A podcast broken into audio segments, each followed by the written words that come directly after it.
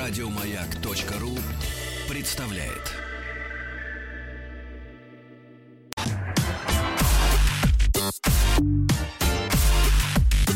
Сергей Стилавин и его друзья на маяке. Ну что же, друзья мои, началась так называемая короткая неделя. Доброе утро, Владик. Доброе утро. Я смотрю, настроение-то у вас балаганное. Владислав звучала песня. Доброе утро. Настроение балаганное, да. Видно, не хочется Потому выходить что, на Потому работу. что три дня всего рабочей Да, недели. да, продержаться. А там опять, опять. Балаган. Балаган. В омут, да. Ну, вас с прошедшим. И вас, кстати, также. Вы все-таки как-никак у нас на авианосце в футбол играли. Две недели. Две недели как с Да, да, да. Понимаю. Вот, Владуля, значит, э, новость-то при, при, прискорбнейшая пришла. Ну-ка. О том, что распался коллектив. Коллектив распался прекрасный под названием Daft Punk. Да ладно. А вы что, только что узнали? Серьезно. Ну, вот запускайте тогда эту Ну, шарманку. давайте, да. Какого Запускайте, послушаем напоследок, да? А там много людей-то в коллективе. Это же такой достаточно полувиртуальный же коллектив. Они ж не- Коллектив-то два человека. Да, да, не- не- небольшой, скажем так. Вот, держались они четверть века, даже, может быть, и побольше. Вот. Но, к огромному сожалению, вот вышла новость, что Daft Punk, ребята, это как бы французские электронщики, Да, да? дуэт. э, Да-да-да. Электрички. Как- Последнее время, да, они использовали живых э, музыкантов. Использовали живых. Да, да, да. И в тринадцатом году они выстрелили с э, супер альбомом, э, ну, который является, мне кажется, таким реквием по стилю диско, да, Мгм, ушедшему. и И, там фанку, была, да-да-да. была прекрасная песня Get Lucky, которая не сходила с э, хит-парадов там месяцами. Вот, и, к сожалению, вот люди, да, э, Слушайте, ну может распались. это, может быть это пиар-ход. Давайте думайте про это. Давайте думать о хорошем, а и вместе грустить о том, что закончилась целая эпоха Владуля. Очень хорошо. Да. Ну вот, дорогие товарищи, так сказать, Слушайте, про- а никакого сожаления у наших слушателей нет, пишет Евгений Спиркин. Хорошо, что распались. Ну как так-то? Ну, ну, Евгений, ну Женя. Женек, ты попутал, что Так, так, дела. Это не чай, не чай вдвоем распались, это другие. И его друзья. Очень Да, да. ну давайте так, давайте так взбодримся, взбодримся немножко, да. Ну вот проводили легенду, настоящую легенду, да. Вот они, кстати, в последнее время Уикенду несколько треков помогли Да, сделать. да, да, аран- аранжировали. Да, и якобы помогали, значит, австралийской команде под названием Parcels. Ну, мгм, мгм. Вот, э, тоже, так сказать, войти в струю, вот, э, так сказать, да. Да не, хорошие ребятки, да. Да, я А. надеюсь, не, да, да, да, просто это такие временные трудности. Психи- Письмо психологи- получил. Письмо получил от Дениса из Москвы. Заголовок, конечно, многообещающий, но вы, Владик, не спешите. Это такая реплика Ну-ка, просто. А заголовок следующий. Думаю, это относится к КПС. Ну Вот. Но я так не думаю. Я, Да, значит, подождите, э, вы меня сейчас ставите в неловкое положение. Мне какую Не, не, шапку не, давайте? не, не надо давать шапку. Шапку давать не надо. А, вот. И мы не в гардеробе, чтобы шляпу протягивать. тоже не надо давать, я понимаю. Да. Добрый день, Сергей Валерьевич. На Новый год употребляли напиток Дом Периньон. Неплохо. Ну, правда, написано Дон. Хотя, на самом деле, дом. Ну Вот, Периньон, винтаж 2006 года выпуска. И приехавший товарищ, долго, м, так сказать, возмущавшийся цене этого вкуснейшего напитка, употреблял его с чаем. Пол кружки чая разводил амброзией. Ну, не сволочь ли? Вот, написал нам Денис. Э, Согласен, но на КПС, конечно, не, Не тянет, тянет, не правильно? тянет. не тянет. Вот, а мы же с вами должны продолжить замечательную историю о том, как нашу девушку жулики разводили в интернете под видом китайца в полотенце. А, Помните, да, была да, такая история? Красавцы Давайте. китайцы. Давайте-ка вернемся.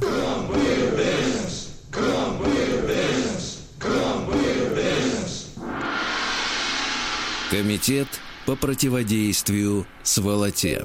Итак, мошенник, который, соответственно, представился китайской моделью, красавчиком, так сказать. Ну, на, на вкус и цвет, как говорится, э-э-э, да, много вариантов. Так вот, рассказал девушке нашей о том, что живет он в Милане, где лечится и его э, тетя, что он владелец нескольких ювелирных магазинов, один из них находится именно в Милане.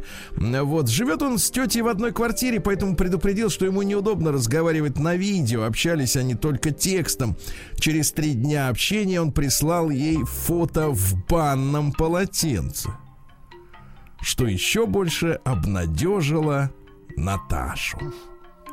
На пятый день знакомства китаец рассказал интересную историю о том, что он очень сильно интересуется инвестициями и покупает и продает акции на биржах и очень хорошо зарабатывает на этому.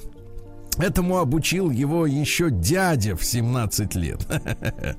Итак, невзначай говорит он Наташе о том, что давай я тебе, тебя научу.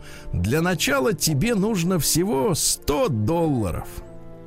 Сказал, что он будет контролировать, э, так сказать, каждый ее шаг, чтобы она не сливала все деньги.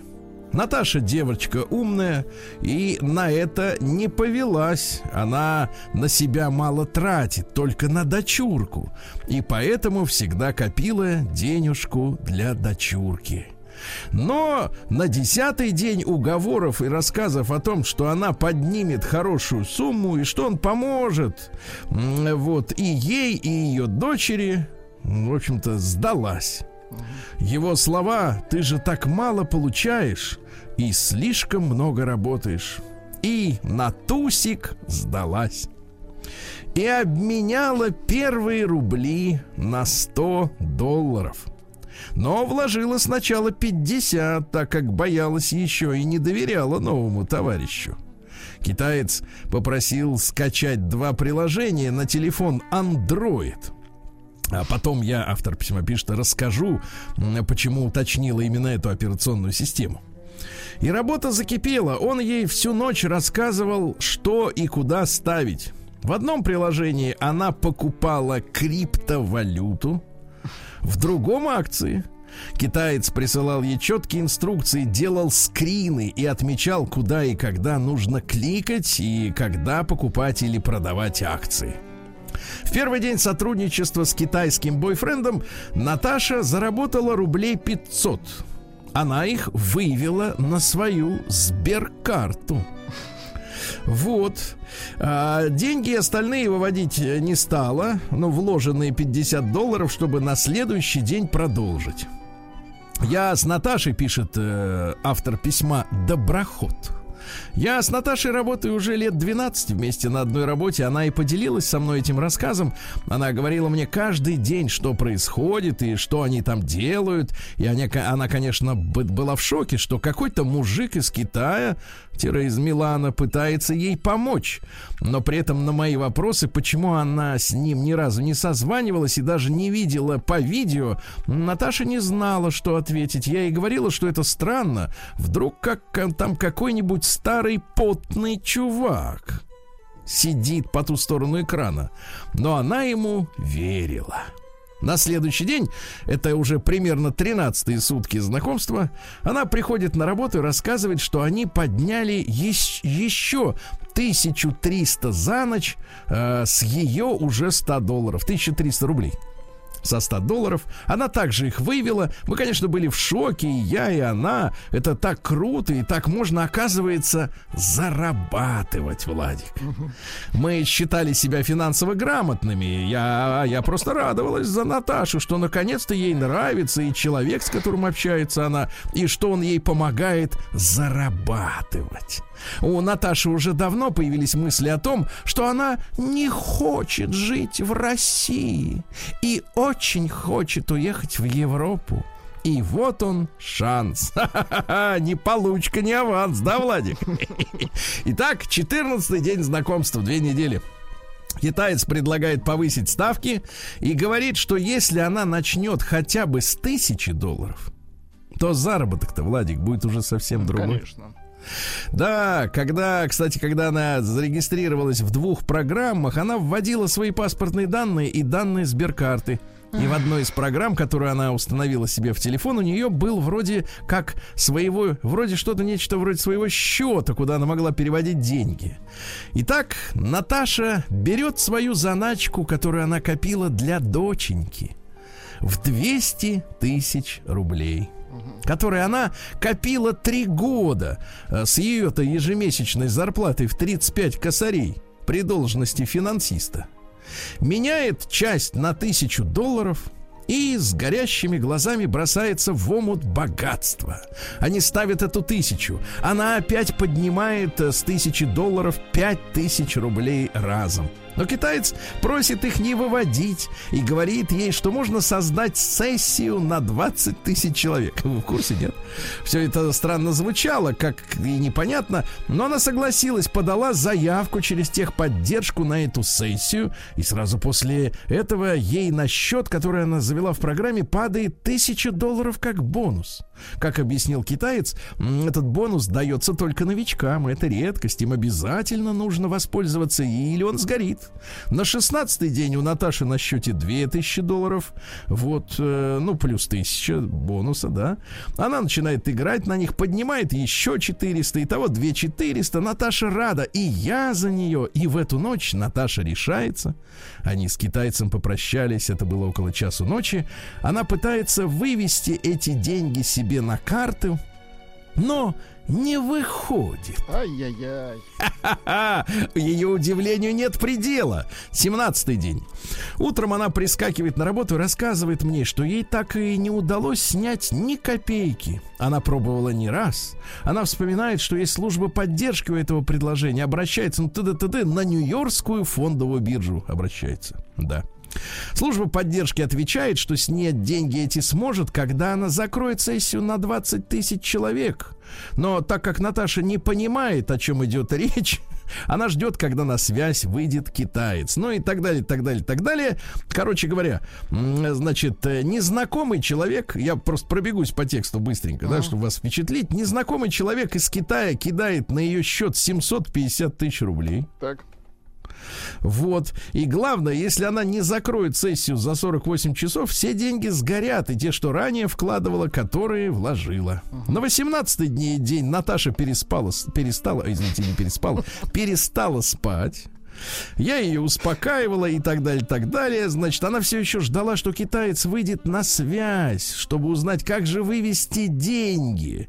Вот. Потом он написал, что у него на фирме произошло серьезное ЧП. Она звонит в Сбербанк и говорит, что это она сама переводит деньги, а не мошенники. То есть заинтересовалась уже служба безопасности, безопасности Сбер.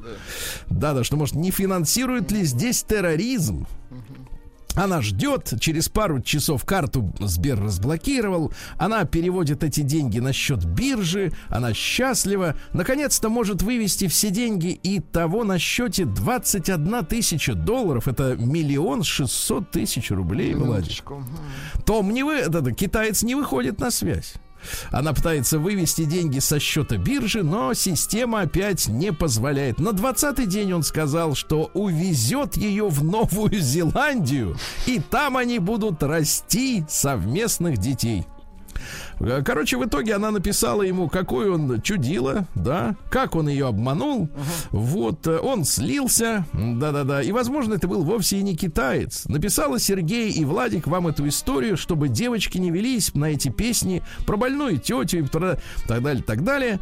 Вот, ну и, кор- короче, такое, такое. И по- поимела наша девочка проблемы со службой безопасности, uh-huh. да, и с международным мошенничеством. А я скажу такое, дорогие друзья, а началось-то все все с чего? А я скажу с чего. Не хочет жить в России. Понимаешь? Нет, нет, нет, началось, ей понравилась фотография, где он еле был прикрыт. Хотите, я вам подсл- подслащу немножко пилюлю? Тут пришло э, прекрасное сообщение от, Руслама, от Руслана. Пишет, Daft Punk решили закончить музыкальную карьеру после того, как услышали песню «Плод» Юрия Лазарева.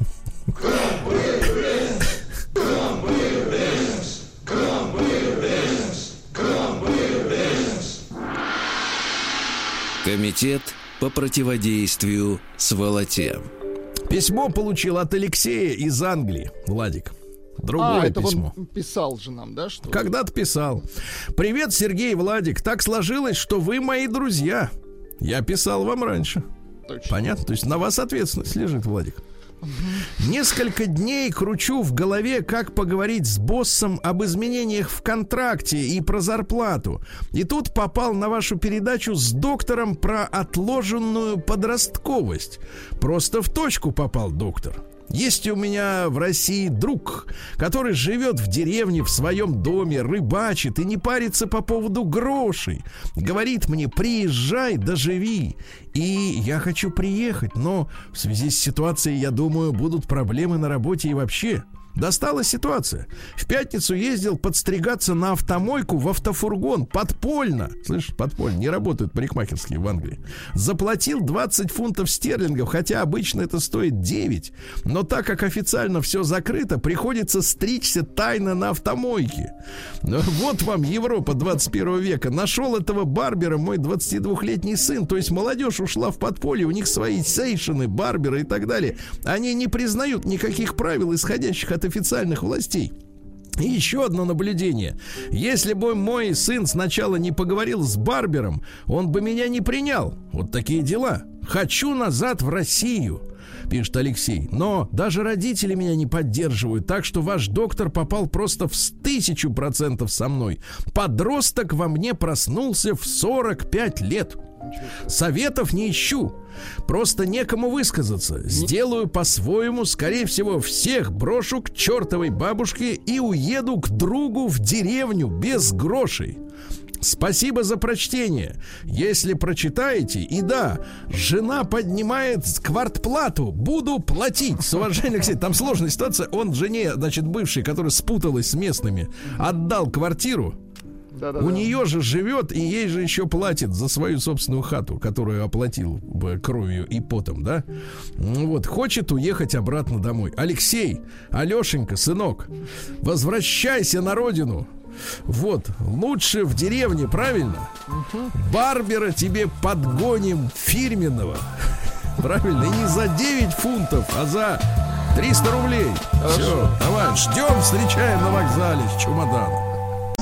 День дяди Бастилии пустую прошел. 80 лет со дня рождения. Ух ты, а ей уж 80. Разный, каждый день. Радио Маяк.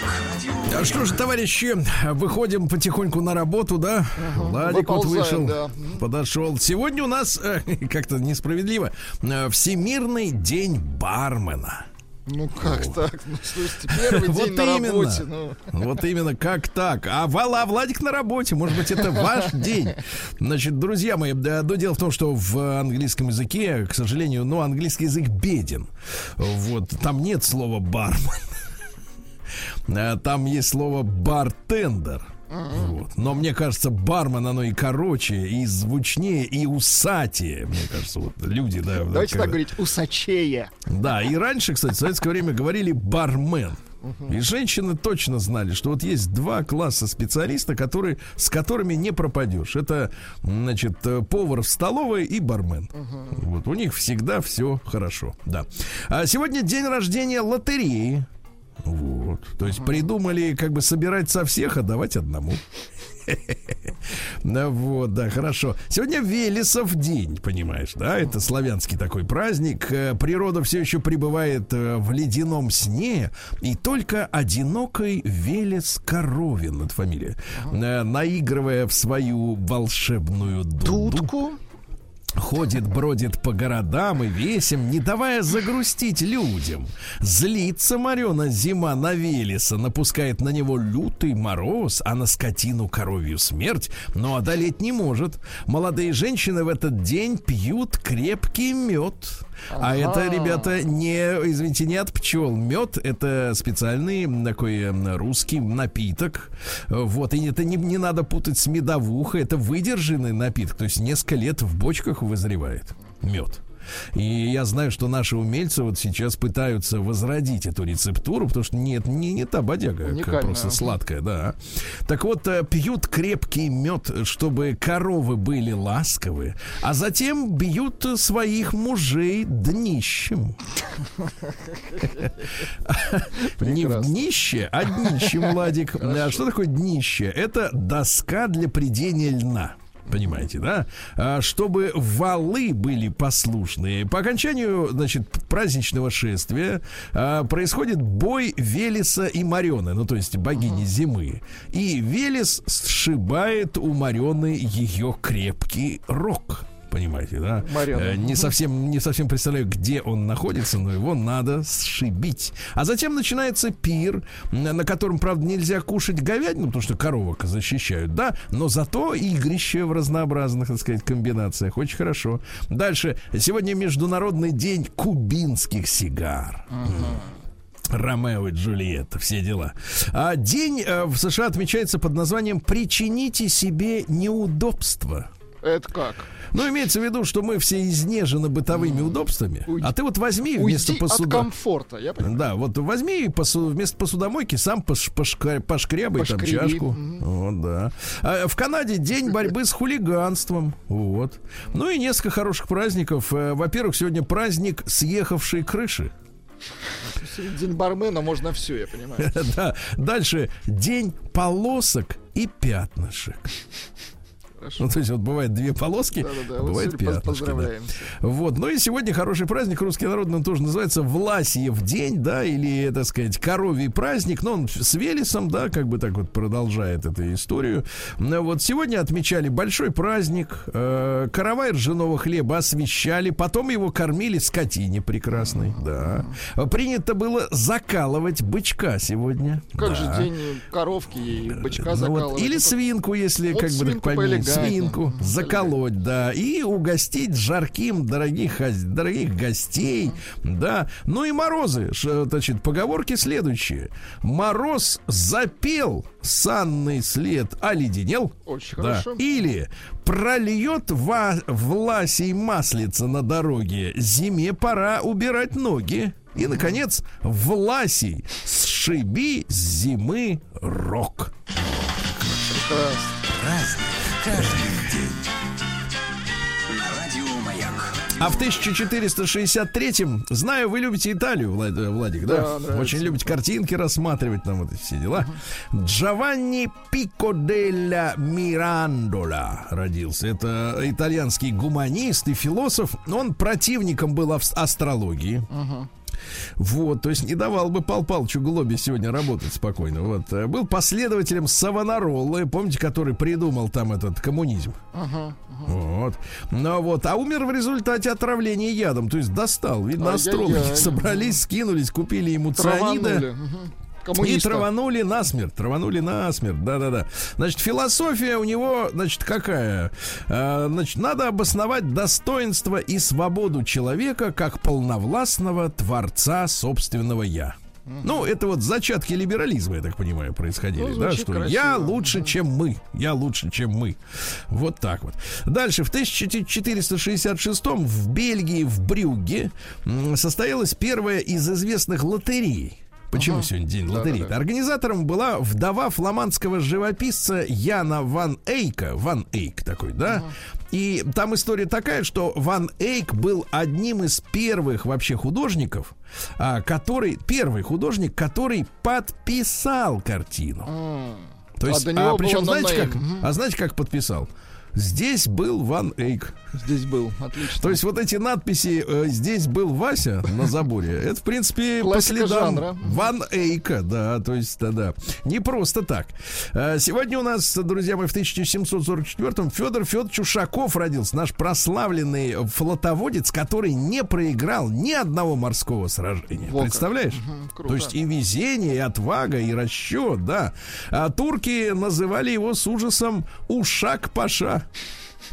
То есть они не могли произнести хорошо. слово Ушаков, они сокращали Ушак Паша, вот, и кланялись, да.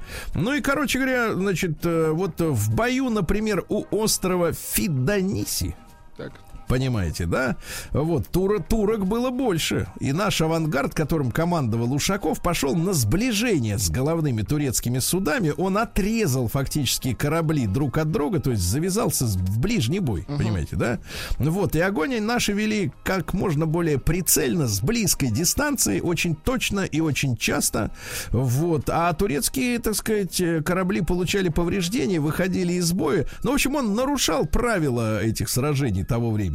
Угу. Понимаете, да, рисковал и выиграл. Это молодец. Вот такой, такой замечательный Ушаков, да.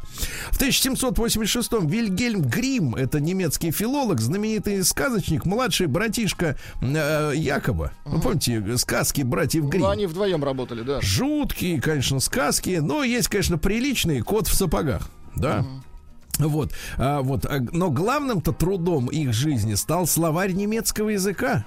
Понимаете?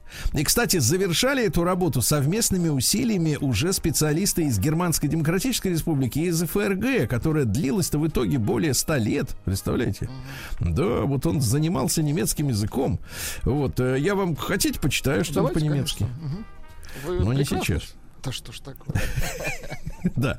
Дальше. А вот замечательный мужчина в 1802 году Федор Иванович Иноземцев, Иноземцев родился. Это наш врач-клиницист. Понимаете? Помните, у нас есть Мария, клинический психолог. Понимаете? Есть просто как-то всякие разные. Есть, есть клини... Добин, он такой просто шебутной. Он не клиницист ни разу. Ни разу. Его даже на порог не пустят в медицинского учреждения. А потому что он у себя принимает. Да-да, он принимает больных у себя. Вот. Мне кажется, вообще у коммерческих докторов главная задача, вот, да, в принципе, чтобы почаще приходили. Согласен. А для этого, в принципе, так сказать, достичь какого-то вот в, этой, в этом деле результата как не, не нужны, я вам так скажу. Не нужно. Так вот, основал он иноземцев э, крупную медицинскую школу. А, происходил он из семьи перса, представляете, который был маленьким мальчиком завезен в Россию генерал-фельдмаршалом Бутурлиным во время наших сражений э, на территории Грузии, на Кавказе, да? Вот, то есть он из персов, представляете? Он первым провел, кстати, операцию в феврале, мы тут на прошлой неделе отмечали годовщину очередную некруглую операцию с применением наркоза при помощи эфира. Именно он, да. Вот. И сразу после рижской операции эфирный наркоз применил его коллега и заклятый друг, то есть они были ост- э, такими жуткими конкурентами, Николай Пирогов. Пирогов, тоже фамилия на слуху, да? Uh-huh. Вот, но иноземцев был первым. А он развивал идею лечения молоком и молочными продуктами, ребята. Он что-то там слышал про знаменитый, помните, болгарский йогурт на котором можно лет 200 просидеть. Да. Вот особое Если внимание. крепко сесть на него. Крепко надо садиться на йогурт, ребята. О, там столько лактобактерий. Да-да-да. А он э, значит, прославился своими антихолерными каплями. Так. Да. Вот. И распространены они были еще до Первой мировой войны. Пользовались очень большой популярностью у народа. И в психологическом плане иноземцев также придерживался мягкого подхода к пациентам. Понимаете, ну, да? Мягко. Сразу не бить. Вот. Когда он видел психопатов, он им говорил, дружок, дружок. Все хорошо, я с тобой вот, Но, к сожалению, к сожалению, скончался в нищете в Москве. Представляете, вот сколько лет, сколько лет потратил на народное счастье, а народ не смог его прокормить, так сказать, досыта. Да. Сегодня у нас в 1848 после демонстрации десятков тысяч парижан которая прошла накануне. В последующие два дня вспыхнуло народное восстание. Раб- рабочие встали, понимаете, да? Монархия, значит, была свергнута и учреждено временное правительство. Это, я еще раз напомню, в Париже произошло. Да, и события вот этих дней вошли в историю Франции как февральская революция. То есть у нас февральская революция, его, похоже, ее да. для того, чтобы... Ну, она похожа, да, по, по, по, по сути. названиям. Но ее надо называть все-таки переворотом. Февральский переворот, да? Потому что э, в чем отличие. Помните, мы с вами говорили и с Василием Жановичем Цветковым, да, что э, переворот, он, э, так сказать, не меняет законов. Угу. То есть э, февральская революция убра- в нашей стране убрала царя, но законы-то остались все те же, понимаете, да? Просто убрали главного. Теперь, говорит, мы будем вместо него, понимаете, да? Вот это переворот. А когда меняются законы, это революция. Вот э, отличие Когда очень... меняется строй. Строй, да, и порядок отношений между разными э, социальными группами. А, вот, ну и что? А дальше там они чуть-чуть продержались, и после этого уже, помните, там Наполеон III вошел на престол, но это было уже позже уже позже, да. Ну там целая серия, кстати, революций-то про прокатилась. И в Германии были революции, и в Венгрии. Наши, кстати, отправили войска на помощь. Говорят, А-а-а. давайте-ка мы поможем это все утихомирить, да, утихомирили. А когда у нас зап- заполыхало, те наоборот обрадовались, говорит, ну наконец-то. И никого на помощь не прислали. Да. да. А в 1876-м Алексей Максимович Никитин, это наш юрист, э, э, яркий государственный деятель периода вот как раз нашего переворота февральского 17 года. Он был э, в партии большевичков. Вот. А когда случился переворот, опять же, февральский, то стал он министром почт и телеграфов Временного правительства. Да. И как раз почта и телеграфы за, за, забирали к себе большевики уже в октябре 17 года, да, потому что чтобы через почту ни одно сообщение не просочилось. Так возникла да? почта России. Да. Вот, его часто арестовывали. Угу. Интересно, что. Последний раз взяли 14 марта 38 года. Говорят, ты террорист э, и этот э, контрреволюционер. Да. И на следующий год приговорили к смертной казни.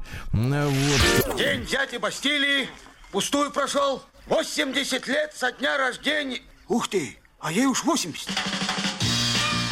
Разный, каждый день. А, друзья мои, в этот день, в 1902 году в Великобритании доктор Ланчестер запатентовал дисковые тормоза. Uh-huh. Есть, э, Владик, барабанные, они uh-huh. считаются плохими, а дисковые uh-huh. хорошими. Это диск, который зажимается тормозными колодками, считается эффективным. Понимаете, да? Да. В 1906 году Лев Львович Седов родился, сын Троцкого. Ну, Бранштейна, потому что uh-huh. Троцкий это, как бы так сказать, история-то такая псевдонимная. Да. Вот. Э, но судьба непростая не, не у него, конечно. Много сидел, вы понимаете, да? Вот. Э, и следили за ним и так далее и тому подобное. Ну, в общем, печальная судьба, да. В 12 году во время Итало-Турецкой войны в Африке итальянская авиация была впервые использована для разведывательных съемок вражеских позиций. То есть они летали и фотографировали. Круто, да. А потом возвращались и проявляли. А сегодня дроны в реальном времени смотрят и сразу уже посылают, э, так сказать, Картинку. координаты, куда стрелять. Да, вот как видите, как продвинулось это дело. А сегодня в 2020 году Адольф Гитлер представил партийную программу, только что созданной им партии. Понимаете, да? Угу. Ну вот, ну что, на, на первом месте в этой партийной программе э, вот э, объединение всех немцев в Великую Германию. Потому что вы помните, да, что по итогам Первой мировой войны, как он, так сказать, работал с мнением электората-то, да, тонко. А, дело в том, что у Германии было по всем краям оттяпано достаточно много территорий. Ну, в том числе, вы помните, все судетские немцы, ну, вот да, эта да, вот да, история чехословацкая, да? Решил и так далее. Все. Вот, он требовал равноправия для немецкого народа и отмены Версальского вот договоров, да, вот где огромные репарации Германии были назначены и унижения, ну вот, ну и так далее. И требует расширения жизненного пространства, требует колоний для немцев. Угу. Понимаете, да? Ну и дальше, там пунктов-то достаточно много, а каждый пункт на, на, начинается с фразы «мы требуем». Вот, понимаете, да, и на меньшее не согласен. Кстати, потом уже значит, интересно, что в Германии же было много разных союзов. Например, не только вот эта национал-социалистическая рабочая партия Германии, да, а, например, национал-социалистический союз юристов был отдельно. Uh-huh. Был союз национал-социалистических учителей, врачей отдельно, техников, понимаете, да, вот и так далее, и так далее. И, ну, понятно, там вы знаете все про Гитлер-Юген, да, вот, который использовала подростков уже в последние, так сказать, месяцы войны. Ну вот, был союз немецких девушек, девушек и так далее и тому подобное. Но, чтобы вы не понимали, у немцев были партнеры вообще по всем странам Европы. Потому что, ну, помимо испанской фаланги, да, где был Франко, да, была партия в Италии, значит, в Румынии, в Хорватии, в Нидерландах, в Нидерландах, заметьте, в Венгрии, в Норвегии, в Дании, вот, и даже в Великобритании была фашистская партия. Понимаете, да? да? В 32 году Майя Владимировна Кристалинская родилась. Замечательная певица. Да, Есть ну, дайте нам, пожалуйста. Много да. лет мы с тобой не видались. Да. Моя первая в жизни любовь. Видите как, видите как, э, э, а настоящий артист не торопится петь, понимаете? Не надо спешить, некуда песня. Она должна проникнуть, согласен. она должна проникнуть в сердце человеку, а не просто тынц тынц трыры мы и побежали дальше. А, в тот же день родился Мишель Легран, прекрасный французский э, композитор, да?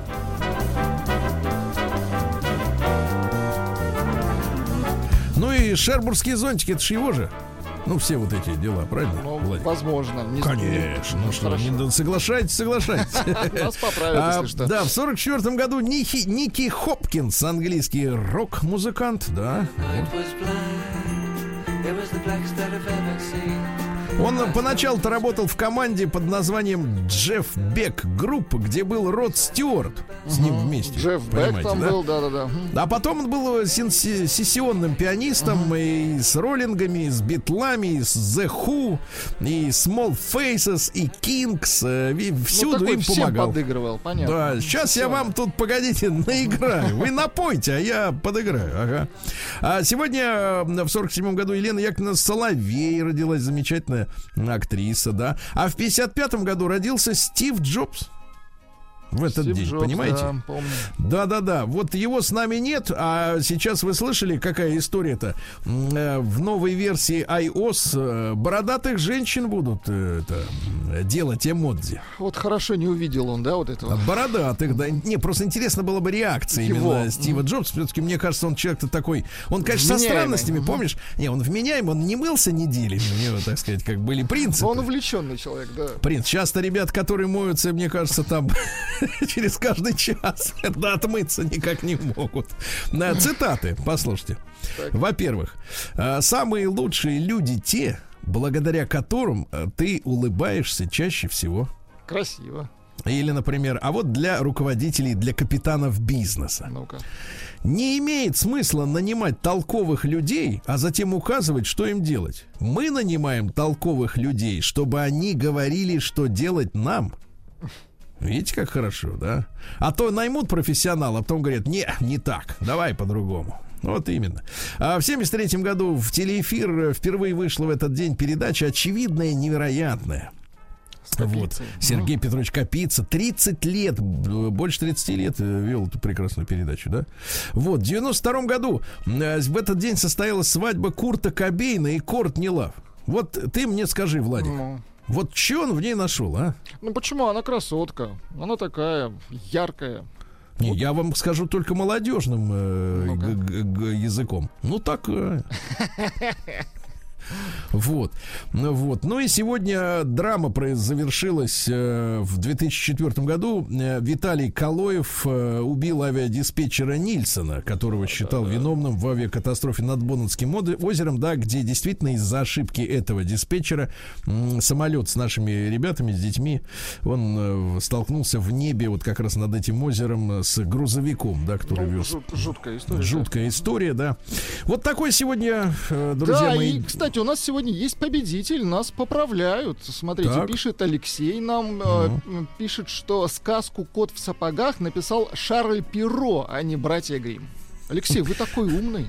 Нет, нет, погодите, погодите. Давайте спросим, давайте спросим А, Алексея. Нет, у- вот- ни у Перро, ни у братьев Грим мы уже не спросим, Сергей Нет, Валерьевич. нет, Всё погоди. уже, всё, Нет, всё, мы всё. спросим так, Владик, какие ваши доказательства?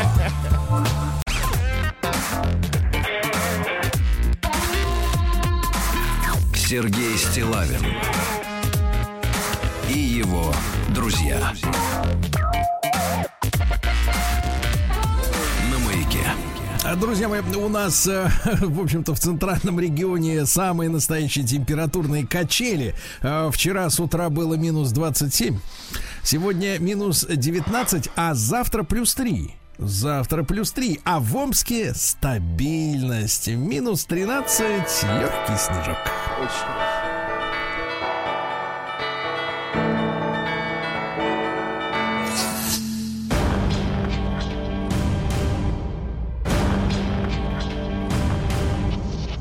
Новости региона 55. И вот как раз в такую погоду зимнюю 39-летний Амич решил прикупить пуховичок. Так. И он нашел в интернете объявление о том, что кто-то продает пуховик. Да, для этого мужчина связался с продавцом, договорился о механизме, сообщил незнакомцу реквизиты своей банковской карты, Какой код- умница. Коды доступа в личный кабинет. Когда нравится пуховик, тогда, знаешь, вот эти цифры меркнут, правильно? Когда ты думаешь, как будешь носить Я эту понимаю. баллонию. Не до этих мелочей, понимаю. Да-да-да, какие-то там сообщения из Какие-то там банка. цифры, А в результате на счете минус 160 тысяч рублей. Вот так. Походил в пуховичке, да. А Мички были готовы потратить на подарки к 23 февраля всего 2 600. Как 2 с куста. 600, ребята. На... И вот, вот давайте вопрос так. Сколько стоит любовь? Да при чем здесь любовь? Сколько стоит А подарок? как? Да как, как? Вот, Владик, ну по- послушай, ну 2 600. Ну. А ведь это кормилец. А ведь это кормилец, да-да-да. Так вот, значит, что, значит, смотрите, во-первых, э, э, 34% женщин в этом году полностью отказались от подарков на 23 февраля. Какие молодцы. То есть они отказались не от подарков, они отказались дарить Нет, подарки. они отказались от, от этой опции, понимаете? Это очень Да-да-да. хорошо. Говорит, э, и так хорошо. Нет смысла. Да, значит, стало известно, что чаще всего амички заказывали мужчинам шуруповерты и смартфоны. Понимаете, да, шуруповерт и смартфон за 2 600. Знаешь, ну такие, с большими кнопками. Такая Нет, вот история, да. набором.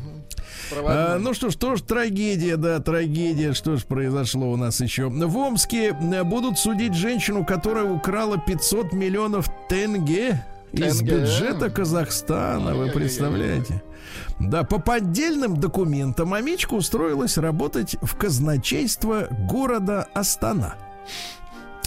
А, значит, украла огромные деньги и вернулась в Россию, где счастливо жила, жила 16 лет, да. А что касается миллионов тенге, то это, в принципе, все равно много. Это больше 103 миллионов рублей из расчета нынешнего курса. А дело-то было в 2003 Курс другой был, да. Курс другой был, и деньги были другие, и имущество другое. Тенге Все другой другое. был, а? Да-да-да.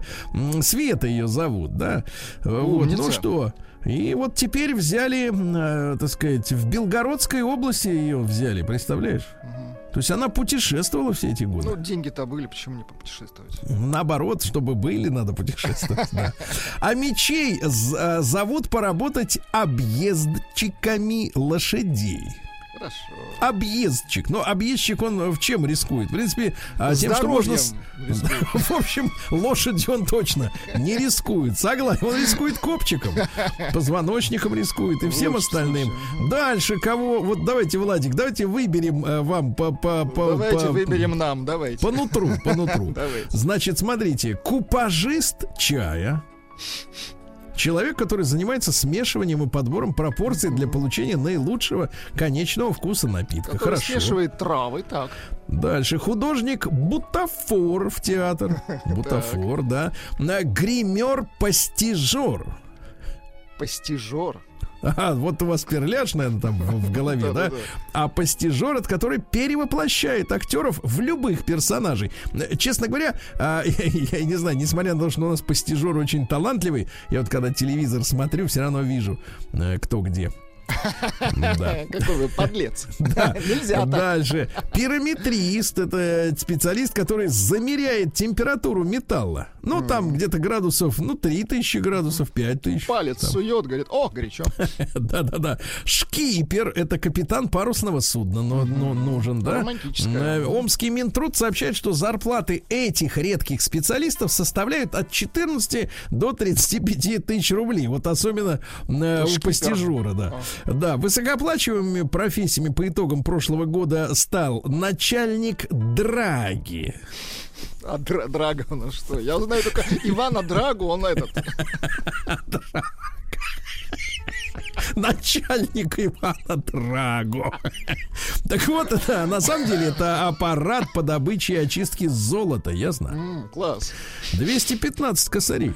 Ну, так это Летчик-испытатель 134 тысячи. И главный, профессия, так. главный Марк Шайдер, это горный инженер, который получает 120 тысяч рублей. Вот так. А не приглянулся вам постижур-то? Нет. Марк Шайдер приглянулся. Нет, вам Драго, мне кажется, приглянулся. Вы б отобрать даже-. Вы бы даже деньги не брали, просто выметали бы там этот бак, куда все складывается. Да. А Мичка сходила в банк, чтобы взять кредит для мошенников. Да, на 300 тысяч рублей. Очередной жертвой мошенников. И, к сожалению, надо сказать честно, не последний. А, Потому что пока все, мне кажется, не переведут, э, ну это как с, как с коронавирусом, пока не переболеет э, 60%. Все, да, не переболеют. Не угомонится, зараза. Так вот, 46-летняя жительница, э, значит, э, взяла трубку, там девушка. Она представилась работницей банка и сообщают, что на ее имя хотят взять кредит на миллион сто тысяч рублей. классика жанра, да. Надо отменить оформление, надо зайти в личный кабинет, заполнить несколько форм, ввести коды. В итоге взяла кредит на 300 тысяч рублей для людей. Да. Аферист из Воронежа оставил омских пчел без медоноса. Жаль. А Мечка хотела купить семена медоносного растения. Медонос это вот откуда пчелы выкачивают мед, понимаете, да? А, перевела 30 тысяч продавцу медоносов, не медоносов, ничего. Вот так Печально. вот дальше. На набережной в центре Омска появилась барная мебель. Кстати, сегодня день бармена, поздравляем. То есть там сейчас люди могут уже сейчас рассаживаться. Отмеч- Холодновато, Отмечать конечно. уже могут, да. Холодновато. Омские зэки устроили хоккейный турнир.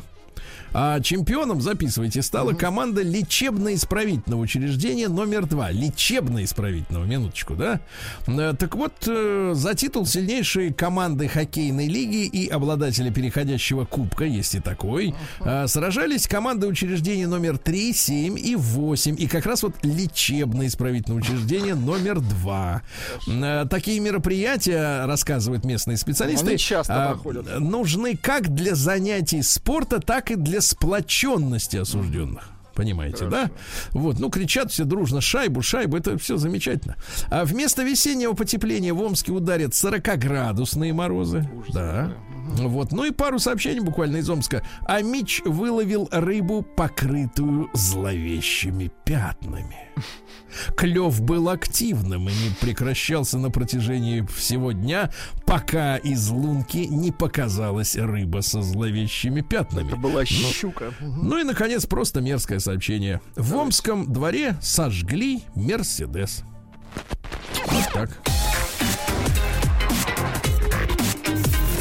Сергей Стилавин и его друзья. На маяке. Владик, вот сейчас обращаюсь к вам как Ну-ка. к модельеру. Кстати, М, нас вот. поправляют, пишет э, женщина. Постижер это по волосам, парики. Это вас поправляют. Я же вас спрашиваю.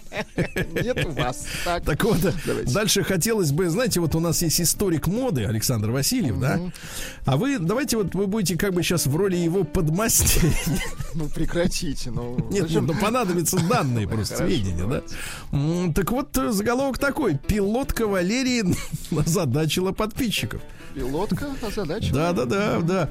Ну Кроем вот, э, озадачила. Валерия поздравила россиян с 23 февраля, опубликовала фотографию, на которой предстала в костюме, стилизованном под военную форму. Вот, она красивая на, этом, э, фото- на этой фотографии, как и всегда, впрочем, да.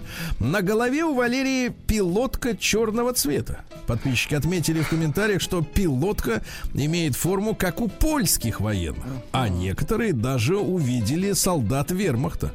Слушайте, польская пилотка это точно не наша.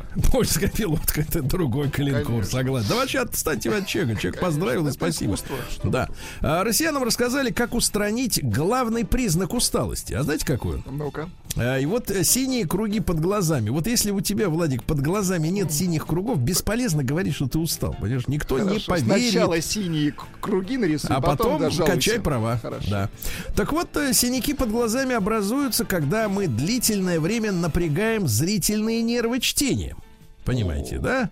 И, так сказать, недосып, переутомление. Недосып, Небыстрый способ устранить такие признаки усталости заключается в, правно, в, в правильном чередовании режима работы и отдыха. Нужно больше находиться на свежем воздухе и так далее, так далее. Ну, в общем, да. Ну, а, кстати, крем, крем, крем. Э, который содержит кофеин, помогает не маскировать темные круги под глазами, а именно устранять их. А мазать э, именно вот круги кремом мазать, ну, понимаете, они не совсем круги, они полукруги. Но мажьте, на всякий случай, мажьте и вокруг. И не, только, думаю, и, думаю, и не только там, понимаем, да? да? Думаю, хорошим кремом можно и брови смазать. Дальше в видеозвонках ВКонтакте появилось умное шумоподавление и улучшение черт лица. Ну зачем? Ведь все-таки оцифровываются люди. Это же вранье. Не, ну ты понимаешь, ты же, например, выходишь на связь, например, э, с человеком, а у тебя давно... нет крема. Да, давно не. У тебя под глазами Да, крема нет, да. Или нет, ты просто намазал не там просто. Да, ты включаешь кнопку и улучшаешься, и красавец, да. Ну, понятно. А в Москве открылась выставка, где можно поесть земли. Ну, мне кажется, это надо обсудить в теме дня. Земли русской. На тему современного искусства, вот эта вся история, да? Земли поесть. Вот, э, можно попробовать ну, еще не было, да. Э, почву отдельно, землю и мел. Мел. Ну, мел, вот, кстати, э, полезен. Я понимаю. Дальше и для зубов тоже. Ну, земля не настолько полезна. Но... Да. Названы Мел, самые, как вы говорите. названы самые активно употребляющие водку регионы Давайте. России. Так, Сахалин лидирует. 12,5 литров на душу населения. Младенцы, старики, все. Дальше Магадан. 11,6. Республика Коми 11,2 литра, Карелия 9,8, Чукотка 9,4. Везде суровый климат, везде. Суровый, да. А что же, а Карелию что вы приплетаете? Ну а как, нам тоже прохладно, временами. Ну, конечно, временами. Жириновский предложил ограничить вес чиновников. До, до, до скольки тонн? Стами килограммов. Подождите, а Сотни, а, а кто, сотни килограмм. А кто работает-то будет? Погодите, погодите, да. Дальше спортом надо заниматься. А, врач раскрыла причины озноба. Так. А, Неужели вот, э, болезнь? Нет, это спазм сосудов, О. да. А дальше диетолог назвала самый вредный для мужчин продукт. Наш, наша с вами любимая Нурия Дианова. Вы представляете? Так что Говорит, нельзя. что самые ужасные это майонез. Майонез. Майонез. Да. Вот, ну еще пару сообщений. Во-первых, российские школьники рассказали, кого считают своими героями. Достаточно печальная история. Они, Значит, наверное, все э, нарисованы, эти герои, да? Да, да, да, да, да. Значит, э, ну вот смотрите, 26% есть хороших учеников, да, героями своих родителей, бабушек и дедушек ну, считают. Неплохо, да. Да. 10% Человека-паука. Вот, это, вот, а вот героев Великой Отечественной войны всего 5%. Понимаете? У Юрия Алексеевича Гагарина рейтинг 3%. Ну, вот. У полиции 2%. Да. Вот такая вот, такая вот история. Да. А Человек-паук 10, понимаете? Его нет, а он герой. Понимаешь, вот время-то настало, да? А в московских водоемах найдены рыбы пришельцы хорошо. Да. Лыжник прокатился по гигантской снежной дюне, которая выросла в центре Москвы. Ну, дело в том, что там это снег убирают. Uh-huh. Вот. Носки потеряли лидерство среди самых популярных подарков на 23 февраля. Ну, Интересно, ну, наконец-то. Наконец-то не носки. Так вот, э, лидируют товары для спорта. Внимание. А, так хорошо, это прекрасно. Да, товары для спорта, бутылки для питья. Просто на первом месте товар бутылка. для спорта это бутылка бутылки, для да, питья. называется спорт. Да. Ну и что еще? И россиян предупредили, наконец, друзья мои, о наступлении малого ледникового периода. Не о. волнуйтесь, холодно будет, но не больше тысячи лет. Наука и жизнь. Давайте-ка пробежимся быстренько. Зем, земная плесень способна выживать на Марсе хорошо. Да. А в США закрылась первая церковь искусственного интеллекта. Антон Левандовский основал церковь под названием Way of the Future, то есть путь будущего. И продав церковь за 175 тысяч долларов, направил в Национальную ассоциацию США по содействию прогресса цветного населения. Понятно. Они, значит, главный постулат церкви был создание сверхразума неизбежно, и мы должны им подч- ему подчиняться. Да. Вот э, к Земле приблизился астероид размером со стадион, но уже пролетел. Да. А, доказана не случайность происхождения жизни. Ай-яй-яй, а мы-то, а мы-то думали, мы тут по ошибке, да? А, смерть назвали ошибкой природы. Угу, хорошо. Вот. Так. Ну и на территории Ставрополя обнаружили, вы представляете, скелеты дельфинов, тюленей, э, значит, трехпалых лошадей, э, мастодонтов, оленей и жирафов. А сейчас-то ничего этого нету. Да это там свадьба была все, Нет, все съели. Все съели. Хорошо. Переходим к, да, к капитализму. Дельфинов съели. Диетическая нет. Новости так. капитализма. А в США контрабандисты пытались перевести кокаин в кукурузных хлопьях. Наркотик замаскировали под сахарную пудру. Вот, да, ну то есть целая фура сахара. А, сатанисты подали в суд на Техас из-за ограничения права на аборты. У них даже есть такой ритуал абортов, оказывается. Ага. То есть вообще они придумали, что ли? Не понимаю. Немецкий принц судится собственным сыном. Тот продал фамильный замок за одно евро. Куда катится? На Аляске медведь спрятался в выгребной яме туалета и укусил женщину за зад. Я, говорит, по... я, говорит, села, говорит, а там... Э, а там занято. Медведь. Да-да-да-да-да.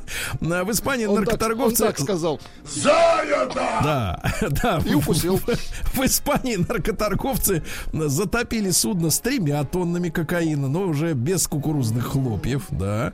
Вот, Я смотрю, э, бизнес восстанавливается в мире. Да, житель США инсценировал свое похищение, чтобы прогулять работу. Вот. А в Индии политик сменил автомобиль из-за роста цен на топливо на верблюда. Хорошо, между двумя горбами, правильно?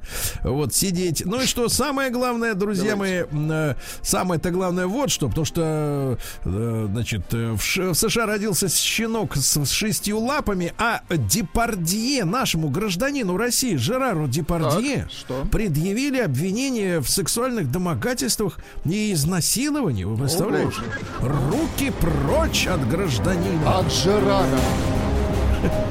Руки прочь от Жерара. Все, Жерара, прочь все шесть лапок. Россия прочь. криминальная. Так, ну давайте парочку буквально, что у нас интересного.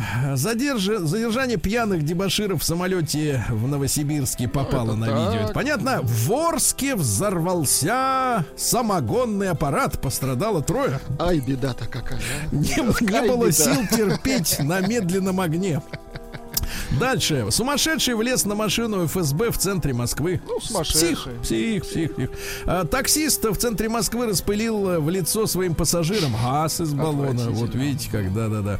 Вот дальше. В Москве охрана торгового центра избила подростка за разбитую витрину. Он пытался уби- убежать, его поймали, переломали лицевую кость, э, руки, ноги. Все переломали, да.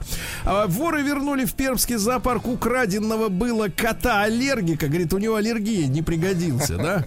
Ну и давайте самое, давайте, наверное, интересное, э, самое яркое. Из парка Новодевичьи пруды в Москве. Так умыкнули пять гигантских биотуалетов. Никто ничего не видел, не слышал. Вместе с добром. О, боже. Сергей Стилавин и его друзья на маяке. Друзья мои, да, ну что же, э, выходим, выходим из, ко... из, из, из, из, из состояния отдыха. Из, из состояния отдыха. Ну, новость, которая меня сегодня привлекла, и не только сегодня, вчера я на нее тоже обратил внимание, э, что в Москве я понимаю, что эта новость, наверное, не прибавляет какого-то, ну, скажем так, пиетета перед столицей нашей Родины. А, но просто Москва большой город, здесь разное происходит, и, так сказать, э, у, у всех есть возможность высказываться, понимаете? Вот. А пиетет это личная тема. Вот. У меня, например, возникает.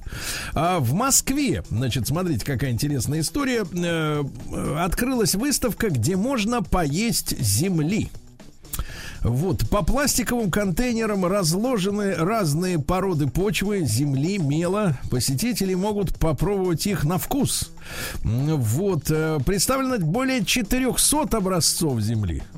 Опытные поедатели Земли уверены, что определенные виды почвы помогают справляться с головной или зубной болью. Можно и в целом достаточно плотно поесть. Я так да, и в целом улучшает самочувствие, да. В основном землю, кстати, едят. Тут справка такая. Да-да-да, С каким соусом? Нет, нет, соус это для этих, для э, начинающих, это для, как бы сказать, для лохов. Нормальный человек ест без соуса. Сухую, хорошо. Так вот, э, значит, э, в Индонезии едят, в Нигерии, но магазины с почвой есть также в США и Великобритании. Так что если вы ржете сейчас, так это вы от своего от своей непросвещенности. И Бескультурности. выстав, да, выставку эту, э, значит, замечательную открыла в Москве художница Машару. Ну, пишется вот в одно слово, поэтому непонятно немножко, куда э, ударение. Машару, Машару или Машару. Непонятно. Я нашел замечательное интервью э, с этой прекрасной художницей. Очень улыбчивая, красивая девушка, я должен сказать, да. Ну, такой, знаешь, вот бывают вот красивые такие вот как-то вот э, сами в себе, а здесь видно, что человек хочет отдавать другим. То есть вот есть радушие, блеск в глазах. Ну, замечательная девушка. М, Вот, она говорит следующее, что это как выпить бокальчик вина. Вот. И цитата следующая. Как рассказала Машару, э, желание есть землю было у нее практически всю жизнь. Это доставляет ей... Какая она Извините, молодец, да? Машару. Это доставляет ей удовольствие. Э, Позже она выяснила, что практика землеедения Землеедство. вот я помню слово земледелие, а здесь как другая история. Землеедение. А, Довольно распространенное, встречается по всему миру в тех или иных формах. А, Вот. а, И люди, говорит, едят, потому что хотят. Понимаете, зачем они едят? Вот, вот такой, как вы спросят, почему едят? А потому что хотят. И чем больше едят, тем больше хотят. И это становится каким-то фетишем. Ты понимаешь, да, современное искусство.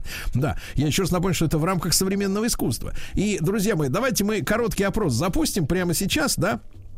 Прямо сейчас. А, единичку отправляйте через Телеграм на наш телеграм-портал плюс семь девять шесть семь сто три пять пять три три. Если вы хотя бы раз в месяц или чаще ходите э, в музей, землю, на выставку, есть землю, все что угодно. Ну, то есть посещаете м, какие-то арт-объекты, да, ну хотя бы раз в месяц и чаще, да.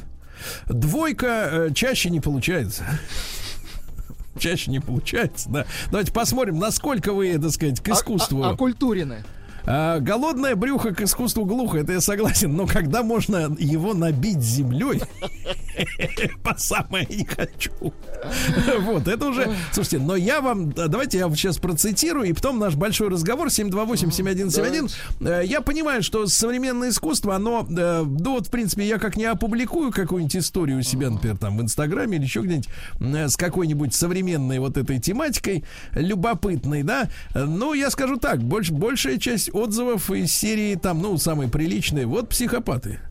Да, да, или еще что-нибудь в этом роде. То есть, вот как бы, так сказать, не принимает тело, понимаешь ли, вот эту, вот эту историю, да. А, может быть, просвещенности не хватает, действительно, образованности. Конечно, искусствоведы нам скажут, что мы просто придурки. Да, и у нас нет ни образования, ни чувства такта, ни, ни, ни чувства прекрасного. А с другие скажут, что искусство это целиком и полностью на, лежит на плечах э, личных, э, личного вкуса. И никто не вправе судить человека за то, что ему что-то не нравится, например, да? Вот, так вот, давайте большой разговор. Э, э, Вот давайте так, и о современном, и о несовременном искусстве. Вот действительно, давайте так, выставка, которая на вас произвела действительно впечатление, которое вам понравилось. Вот куда вы пошли, да, увидели и понравилось. А Независимо от того, классика это была или современная. Если будет современная, интересно послушать. Вдруг и такое найдется, да? А, телефон э, наш 728-7171. Давайте. А, э, также телеграм для ваших сообщений работает. Плюс 7967 103 5533. И я вам только дам одну цитату, которая, в общем-то, многое поставит на свои места. Давайте. Я открыл популярную, это вы можете сделать сами, не буду делать э, вид, что я тут э, просвещенный, а вы типа лишены возможности что-то узнать. Открыл в, откры... значит, в, дос- в доступе общенациональном, общемировом статью под названием «Современное искусство». А вот по-английски это называется contemporary art, да? Uh-huh. Вот в 90-е годы был э, перевод актуальное искусство, но сейчас вроде как все смирились, говорят, что это современное. Так вот, э, самое главное, что вы должны знать о э, современном искусстве. Современное искусство в нынешнем виде сформировалось на рубеже 60-х, 70-х годов. А художественные искания того времени можно охарактеризовать как поиск альтернатив модернизму. А теперь самая главная фраза.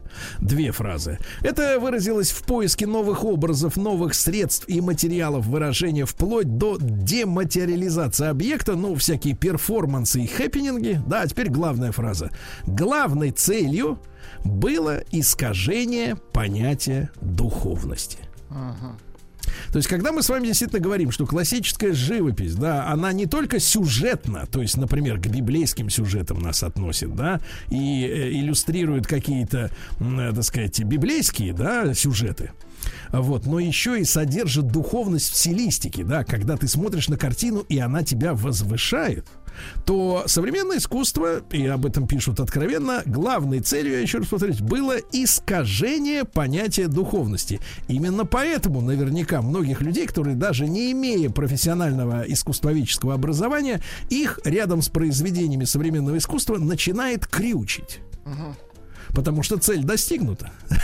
Именно это и должно происходить. Ну, ребят, давайте, значит, если кто-то был э, на выставке Земли, и ел. Вот, поделитесь впечатлениями, да, Владик? Ощущениями, конечно. Да, да, если... как оно... Нет, и с точки зрения искусства отдельно. Конечно. Но если вдруг просто вы посещали интересную выставку и там получили удовольствие, давайте так, мерило это удовольствие, правильно? Mm, конечно. Не хотелось уходить. А, давайте Валера, Валеру послушаем из Югорска, ему 37. Валер, добрый день, дорогой, доброе утро. Доброе утро. Землю ел? Ради Землю. удовольствия. Это одни а, а что, вот этот пуэр чай, это считается, что ты землю пьешь? Он же по вкусу, мне кажется, точно такой же. Послушайте, заваривать это уже перформанс. Конечно. Да, мы говорим об эстетическом заваривать. Но серьезно, Валер, что из, так сказать, из художественных, так сказать, вот каких-то э, выставок, э, да, тебе понравилось в последнее время? А, ну, а музей вот вообще считается ведь? Конечно. конечно. А где еще? Куда уж можно еще пойти? Вы думаете, ну, земля не в музее? У меня, даже сейчас вот мурашки э, по телу, потому что я вспомнил свои ощущения в музее Великой Отечественной войны э, в Москве. Это так. просто вообще, я оттуда вышел, и мне кажется, я вот в каком-то трансе и э, в каком-то шоке вот шел вот от этого, от всех. Э, там же, ну, много панорам различных и прочее. И особенно вот э, вещи детей, из концлагерей. Да. А, вот тяжелое такое впечатление остается, и вот ты реально, ты долго от этого отходишь. Как от фильмов Балабанова, мне кажется, хоть это как бы и несравнимо, но... И вещи, вот да, и, и вот эти целые развалы обуви, да, и там личных вещей, это кошмар. Да, да, да, да, да. И вот, и мне кажется, стоит, вот стоит сходить туда и посмотреть, э, как вот именно не для того, чтобы ты испытал как-то страх какой-то, а вот просто, чтобы каждый человек, наверное, придя туда, э, понимает, э, каково вообще в принципе бывает в жизни, в истории. Вот. И, да, прекрасно, наверное... прекрасно, Валер, спасибо большое. Да, чтобы проняло до самых до печенок, правильно, как говорится. Да, спасибо, Валера, за ваш звонок. Олега, послушаем. Олег, доброе утро. Э, доброе утро. Я Пожалуйста. с семьей вчера ездил в Липецкую область. Там да. мужчина, фамилия, имя там называть не знаю, ну, Он погоди, возродил... сначала расскажи, что угу. было. Что за человек? А, музей сыра. Так. То есть он сам занимается производством сыра, берет сыворотку из Франции привозит, с плесенью разные сорта у него, свое да. хозяйство, козы, коровы, яйца, то есть все натуральное. Олег, Никакого... тогда надо сказать, что за мужчина прекрасный. Да, Борев Владимир Юрьевич, деревня Масловка, Даниловский а по попробовать-то дадут? Да, конечно, там музей то есть дегустация, масло сами делают, подсолнечное, сливочное. Детям это нравится. Я даже купил с собой масло. Сегодня мясо буду жарить. Вот Очень такие хорошо. музеи нам Очень нужны, хорошо. правильно, Олег? Съедобные музеи. Их, да. к сожалению, мало. Да. В основном люди сами на свои деньги это все содержат. Хозяйство, комбикорм дорого это все, но стараются Вот, ну, Тем не надеюсь... менее, вот смотрите, замечательно, замечательно, а. отлично, Олег, спасибо. Давайте Романа послушаем. Ром, доброе утро. Да, доброе утро, Сергей. Так, Я ну где, раз... где вот э, проняло прям до самого до сердца? В каком музее? Сергей, проняло до сердца. Не знаю, как работает сейчас или нет. На Старом Арбате был музей пыток. Так. Вот. И там была на самом деле очень интересная экскурсия. Вот. Я в двух словах хотел сказать, что, например, там рассказали про то, что слово «надыбать», которое мы используем с вами сейчас часто, оно как раз-таки идет от слова «дыба», то есть от там древнерусских каких-то пыток. Вот. И вы его перестали употреблять, правильно? И я его перестал употреблять. Вот, очень хорошо, очень хорошо. Так, давайте Евгения послушаем. Евгений, доброе утро.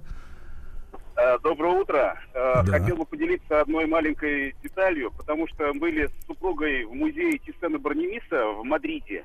Так. И э, посмотрели, э, там очень много классических картин, и все такое очень понравилось, но сгладило последний наш э, зал, где был именно современное искусство – да. 30-х, 40-х, 50-х годов, э, что самое интересное, ничего в этом деле не поняли, но замет, замечу, что в основном были авторы русские. Mm. Это то есть после революции, которые, видно, уехали туда, где, видно, искусство было не востребовано, они придумали. Мне кажется, вот именно русские мигранты То есть оттуда пошло, да. Хорошо, ребяточки, и давайте-ка сегодня об искусстве говорим. Единичка бываете раз в месяц э, на выставках? Двойка? Нет. Стилавин и его друзья на маяке. А ну что же, в Москве людей зазывают есть землю. Это не надо только путать э, с э, расхожей фразой из э, фильмов про, э, так сказать, криминал. Э, фраза «землю жрать будешь». Значит, это другая история, здесь ребята. элитная земля. Здесь искусство, здесь 400 образцов. Надо уважать хотя бы попытки собрать воедино все это. Да? Земли русские. Давайте, значит, давайте и не русскую тоже. Так вот, э, давайте Альбину послушаем. Какая выставка произвела действительно впечатление впечатление сильное. Альбин, доброе утро. Здравствуйте. Да. Ну, вообще, обе выставки были просто шикарными, необычными.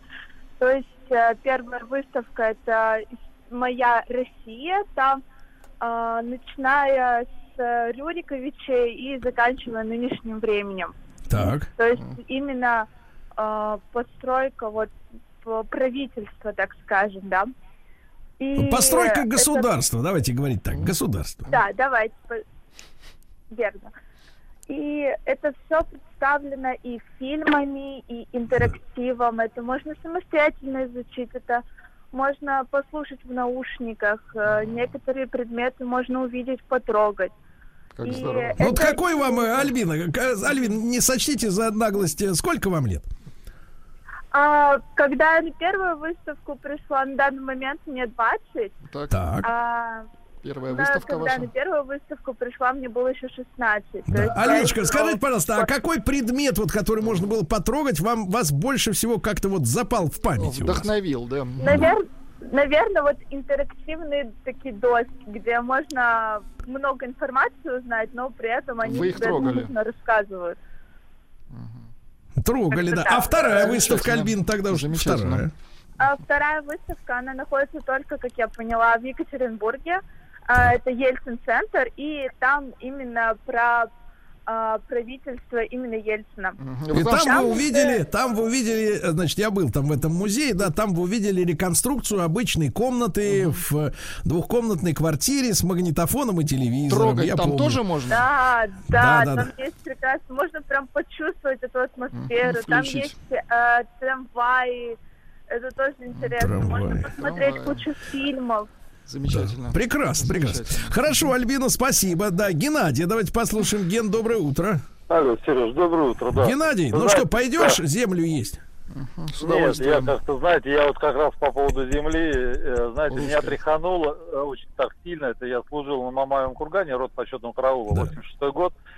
И как бы все вот эти музеи и все остальное как бы осталось в прошлом. В каком смысле? Это э, когда было 9 мая, и вот э, сама вот эта монументальность вот этого комплекса, когда ветераны, которые прошли через ад вот, э, вот этого вот этой да. высоты, они плакали, да, вот и слезы, это, конечно, ветеранов, это вот потом никакая выставка современного искусства ни, ни во что не идет после этого. А по поводу земли, э, так как я в роте служил, ну и там эти все работы по посадке деревьев, там копали иногда траншеи, сами знаете. И вот на Мамаевом кургане там где-то на куб земли приходилось по 15 там, килограмм осколков э, вот этого всего. Это там есть в музее, да, вот эти данные. Эти да, там музей эти... Сталинграда есть замечательный. Да, да, да, да, да. Мы и там были однажды, да, Ген, я тебя поддержу. И там ведь вот э, люди, которые, э, так сказать, у, ну, вот, занимаются этим музеем, да, нам рассказывали э, страшные вещи о том, что после войны, я, после да, войны пять 5 лет не росла трава на Мамаевом кургане, потому что да. так было все пропитано телами и кровью. Если серьезно, и спустя, да? И спустя вот эти годы, да, я в 86 году там начал служить, да, и вот даже тогда уже вот на штык лопаты там горсть осколков, горсть э, гильз и всего остального. Ну, я вот советую просто нынешней молодежи не ходить, не есть землю, не трогать там какие-то там а, интерактивные вещи, а вот посещать именно такие места и помнить вообще благодаря кому и чему они сейчас живут. И благодаря, который, благодаря кому можно сейчас есть землю, да. Да, вот, да. На этих выставках, да. Спасибо, Геннадий, да. Спасибо большое вам, как всегда, да. Э, ну, на тему съедобных, так сказать, чтобы немножко разбавить, потому что у нас э, был э, на связи Олег, он маслица прикупил. Ага. И сегодня нам честно докладывал, что будет жарить мясо на этом маслице. Завидую. Я вам уже рассказывал, да, после моих новогодних каникул я, ну, в, в самом прекрасном расположении духа вернулся из Коломны, где находится музей калача. Uh-huh. Да, да, да. Это единственный в России музей калача, ребята, потому что мы привыкли. Знаешь, сейчас вот мне тут рассказывали знакомые, говорят, э, я говорю, значит, смотрю, сидит знакомый человек, отправляет банковский перевод. Uh-huh. Вот я говорю, кому? Говорит, а вот э, там дети попросили заказать на дом донатсы. Uh-huh. А я говорю, а калачи? Вот, да, а калачи. а что это? Да-да-да, это невероятно вкусная штука. Невероятно, там из пяти, по-моему, разных э, сортов муки делается, да, аж слюни потекли. И вот, э, конечно, вот такие действительно честные музеи, да, где накормят, э, в общем-то, вкусными вещами, да, традиционными, это тоже очень важно, да, очень важно. Нам пишет. Э, женщина, пишет Ольга, когда да. я была беременна, тоже очень хотелось поесть земли, но я ограничилась мелом. Ольга, 39 лет, Свердловская область, видите? А я скажу так, бывает, Ольга. Бывает. Бывает. Мы в этом смысле вас, конечно, понять не очень. А можем. Сережа пишет из Московской области, да. что землю есть не песок целовать. Это серьезные вещи. Слушайте, скажите, Владик, а вы-то вот посещаете вообще какие-то культурные центры, я бы сказал, КРЦ, культурно-развлекательные Нет, когда я бываю в Петербурге, а я так регулярно я стараюсь посещать, честно, а в Москве как-то вот редко, реже. Ну, здесь у вас просто обувь, так сказать, такая тонкая. А скажите, пожалуйста, а вот что впечатлило-то действительно из последнего? Ну, может, хотя бы это было 30 лет назад, вот что. Это было как минимум два года назад. Так. Не, ну я был в Эрмитаже, но э, ходил ходил в те залы, в которые до этого не добирался. Знаете, Вы знаете туда вообще людей-то не пускают. Вы как туда пробрались? Да, и в какой два года назад. И в какой-то момент понял, что и слава богу, что не добирался. Вот. Так, э, То есть пишет... Господь берет, да? Да, да, да, да. Я понял, что и хорошо, что не был, да. Да. Вот. А, еще пишет Вадим, те, э, те, кто едят землю, они вообще налог на землю платят. И еще Вадим требует пересмотра ленинского декрета о земле, потому что серьезные вещи, э, жизнь меняется, и вот надо, Конечно. чтобы менялись законы. Конечно. Ну и, Владуля, давайте да. статистику. Я попросил вас, друзья мои, про проголосовать при помощи телеграммы, кто хотя бы раз в неделю ходит, э, в месяц, извините, по музеям, а кто как бы, как Владуля, раз да, в 30 да, лет. Да, раз в 30 лет. Раз в месяц у нас ходит 3% а это немало, Сергей Валерьевич, немало. Как? 3, 3% ходят. 90, 97% э, реже. реже.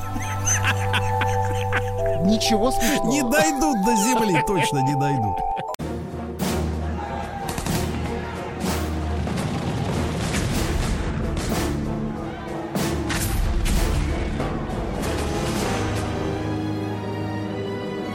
Гражданская война. Друзья мои, продолжается наш цикл «Гражданская война». Мы делаем его вместе и благодаря, конечно же, Василию Жановичу Цветкову, профессору Московского педагогического государственного университета, доктору исторических наук. Василий Жанович, доброе утро. Здравствуйте. Да. Василий Жанович, ну и мы с вами достаточно подробно много говорили о первых неделях э, после Октябрьского переворота, как он тогда назывался, и Октябрьской Великой Социалистической революции, как мы все это учили в детстве, да? Вот говорили о декретах, об отделении и церкви, и о регулировке, регулировании браков, о, банковской, о банковской ситуации, но мы понимаем, что гражданская война это когда есть две силы, да, и, да. э, ну, в общем-то, как так называемые бывшие, да, вот было, употребляли тогда слово бывшие достаточно активно уже в первые, там, наверное, десятилетия советской власти, а, бывшие, которых еще февральская революция, да, отодвинула фактически от э, не только власти, но и от благополучия, да, она, соответственно, вот не могла вот эта прослойка э, остаться в стороне и молча терпеть, что происходит, да, и как, э, как в общем-то, их жизнь катится в пропасть. Ну, скажем так, да, это все по-человечески совершенно понятно.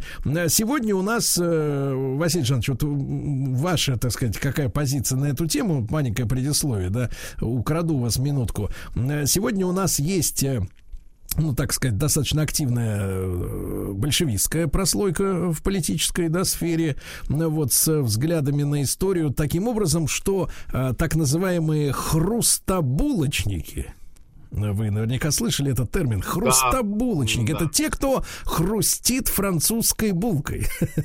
вот, а, значит, э, что это как бы такая вот, э, ну, с пренебрежением относится к, к этим людям, да. Э, сегодня многие говорят, позволяют себе говорить, что белое движение это вот это февралисты, э, так сказать, которые снесли царя, а потом, соответственно, вот как-то у них так вот не получилось закрепиться э, у власти, и э, вот как-то все вот так вылилось в гражданскую войну. А с вашей точки зрения, вот, э, вот смотрите, произошел, э, произошла революция, да, штурм Зимнего, временное правительство в, в казематах Петропавловской крепости, новые указы, декреты. Э, кого вы считаете костяком? Э, вот кто был костяком вот фактически формирования белого движения? Рождения, так, в те же самые даты? Э, безусловно, здесь, э, на мой взгляд, э, очень важна фигура Михаила Васильевича Алексеева, генерала, начальника штаба Ставки. Ну, фактически это был человек, которого можно назвать правая рука государя, вот как верховного главнокомандующего в военном таком отношении. И многие, очень многие именно ему, Алексееву, считали, что вот э, предстоит возглавить э, не только, может быть, э, военное сопротивление советской власти, но и политическое, потому что то, то как бы вот статус, ту должность, которую занимал потом адмирал Колчак, то есть э, верховный правитель российского государства, э, все считали, что по праву должен как раз бы, был бы занимать Алексеев. Но Алексеев не должен просто вот до того момента, когда Колчак пришел к власти. Василий Жанович, но не могу не спросить, в который раз мы об этом уже говорили, но тем не менее важно понять роль Алексеева в событиях как раз связанных с отречением Николая Александровича. То есть, да, э, потому что бытует, бытует мнение, что он, так сказать, там э, жонглировал документами, э, вот, значит, агитировал на, командующих фронтами вот подписать ту самую телеграмму с просьбой к царю уйти со своего поста, да, вот и так далее. А как вы видите?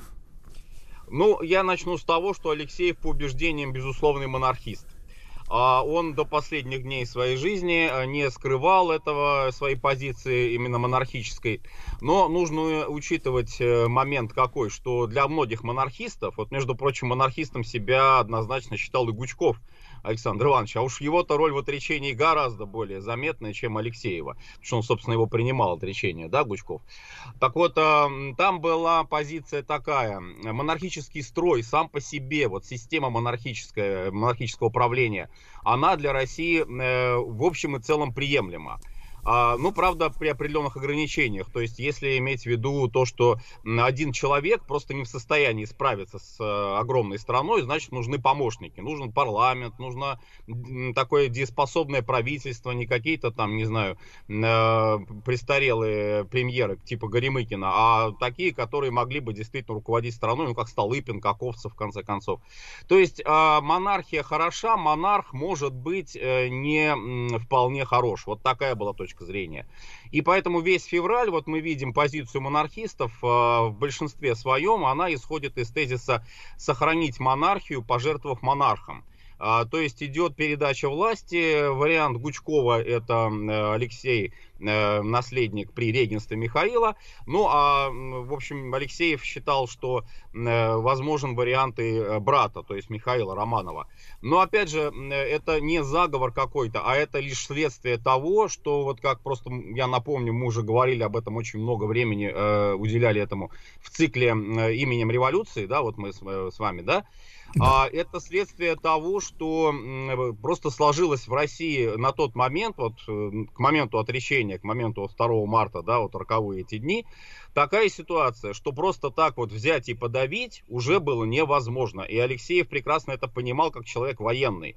То есть нужно было либо э, поворачивать фронт внутрь страны, и тогда все, тогда понятно, что немцы тут же этим воспользуются. Ведь идет война. Вот про войну как-то иногда у нас забывают, к сожалению. Такое впечатление, что заговор он в каком-то вакууме там происходил. Да не было этого. Это же, это же военная обстановка.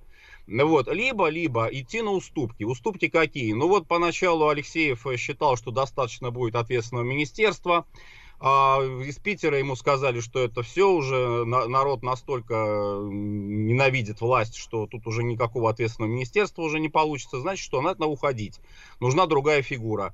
Ну и вот посчитали, что эта фигура вполне подойдет вот на эту должность, э, условно, да, э, если можно так сказать, э, главы государства. Михаил Александрович. А, и Алексеев был уверен, что это, это состоится. Он был в шоке, когда узнал, что Михаил Александрович не принял престол, не отрекся, а не принял престол. И заявил о том, что вот нужно учительное собрание ждать. А вот дальше уже все, дальше уже покатилась, конечно, эта система э, под откос. По сути, вот по правовому вот такому статусу страна ведь осталась э, в таком временно подвешенном политическом состоянии. То есть и временное правительство, и собрание не созвано, э, и тут же всякая вот эта демократизация. И Алексеев понимает, что, в общем, действительно, этот вариант оказался гораздо хуже, чем тот, который вот он мог бы, наверное, осуществить. Угу. Мог бы осуществить в плане отправки войск в Петроград, да, я так понимаю? А, нет, в плане отправки войск уже было совершенно поздно это делать, потому что показали события, тоже это нужно помнить обязательно, показали события петроградские, кронштадтские, московские, это же три центра, это одновременно фактически все произошло вот это а, революционное возгорание. А, и они показали, что войска, которые а, отправляются с фронта, с северного в данном случае, там гвардия на юго-западном фронте стояла, у него далеко было, вот, а, а вот северный фронт посылал свои полки, они либо отказывались стрелять, восставших, либо переходили на их сторону. Ну и что дальше делать? И это еще самые надежные части. А если бы они послали простых там, э, я не знаю, запасных бывших, э, уже сто процентов, что они присоединились бы к Василий Жанович, а вот такой, такой философский да. вопрос скорее, да? Ну вот скажите, пожалуйста, э, почему, почему, опять же, чуть-чуть возвращаясь назад, да, почему наша армия, да, так массово разложилась? Вот вы видите в этом причину? Я подчеркну, что смотрите, можно говорить об усталости от войны, да, хотя потом были еще там сколько, 4 или 5 лет гражданской войны, да, а, значит, тут уж, тут уж совсем об усталости речь не идет, да. Дальше, потери, а, потери личного состава, если брать всю статистику из стран Антанты, из стран оси, в России минимальные, ну, в процентах от населения, да, говорить о том, что весь народ измучился, тоже вот как бы язык не поворачивается так сказать, потому что, ну, цифры же показаны, сколько народу было призвано в той же Германии и там в Италии там и других странах, да, и даже в Англии. Вот. А в чем вот этот парадокс? Потому что ведь, ведь 20 годами после этого, да, если брать э, Великую Отечественную войну, ведь с доблестью, с честью, да, вот, э, так сказать, дрались люди. И многие из тех, кто воевал в Великую Отечественную, они прошли первую, первую мировую войну, да, и совершенно другое отношение к, естественно, абсолютно другое отношение. Вот что, почему разложилась армия действительно вот уже к 16 там, к 17 году? Ну, здесь вот о разложении не очень, может быть, говорить корректно. Почему? Вот я уточню. Потому что разложение в полном таком, наверное, смысле слова, это будет уже конец 17 года. Это было понятно, что нужна совершенно новая армия. И у белых это добровольческая армия, и красная это армия тоже, по сути, новая, добровольческая тоже. Вот. А на момент вот февраля-марта, а, все-таки мотив, мотив какой был у тех, э, кто воевал. А, во-первых, вот эта пехота, да, э, в значительной степени она уже изменила состав свой. То есть э, это не кадровые части, которые начинали войну. А, очень много было уже выбито, погибших было, да, вот кто им пришел на смену? Им пришли на смену из запасных полков, люди, обремененные семьями, об этом ни в коем случае нельзя забывать а, война, которая идет вот бесконечно, непонятно когда закончится. Пропаганда, кстати, очень ну, слабая пропаганда, то есть вот не внушается солдатам того, что они должны вот в любом случае выполнять приказ, да, э, в этом смысле.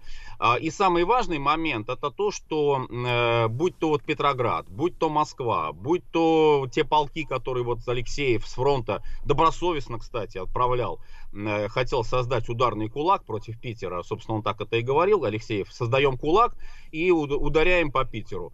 Вот. Но кулак-то должен быть прочный, кулак-то должен быть сжатый.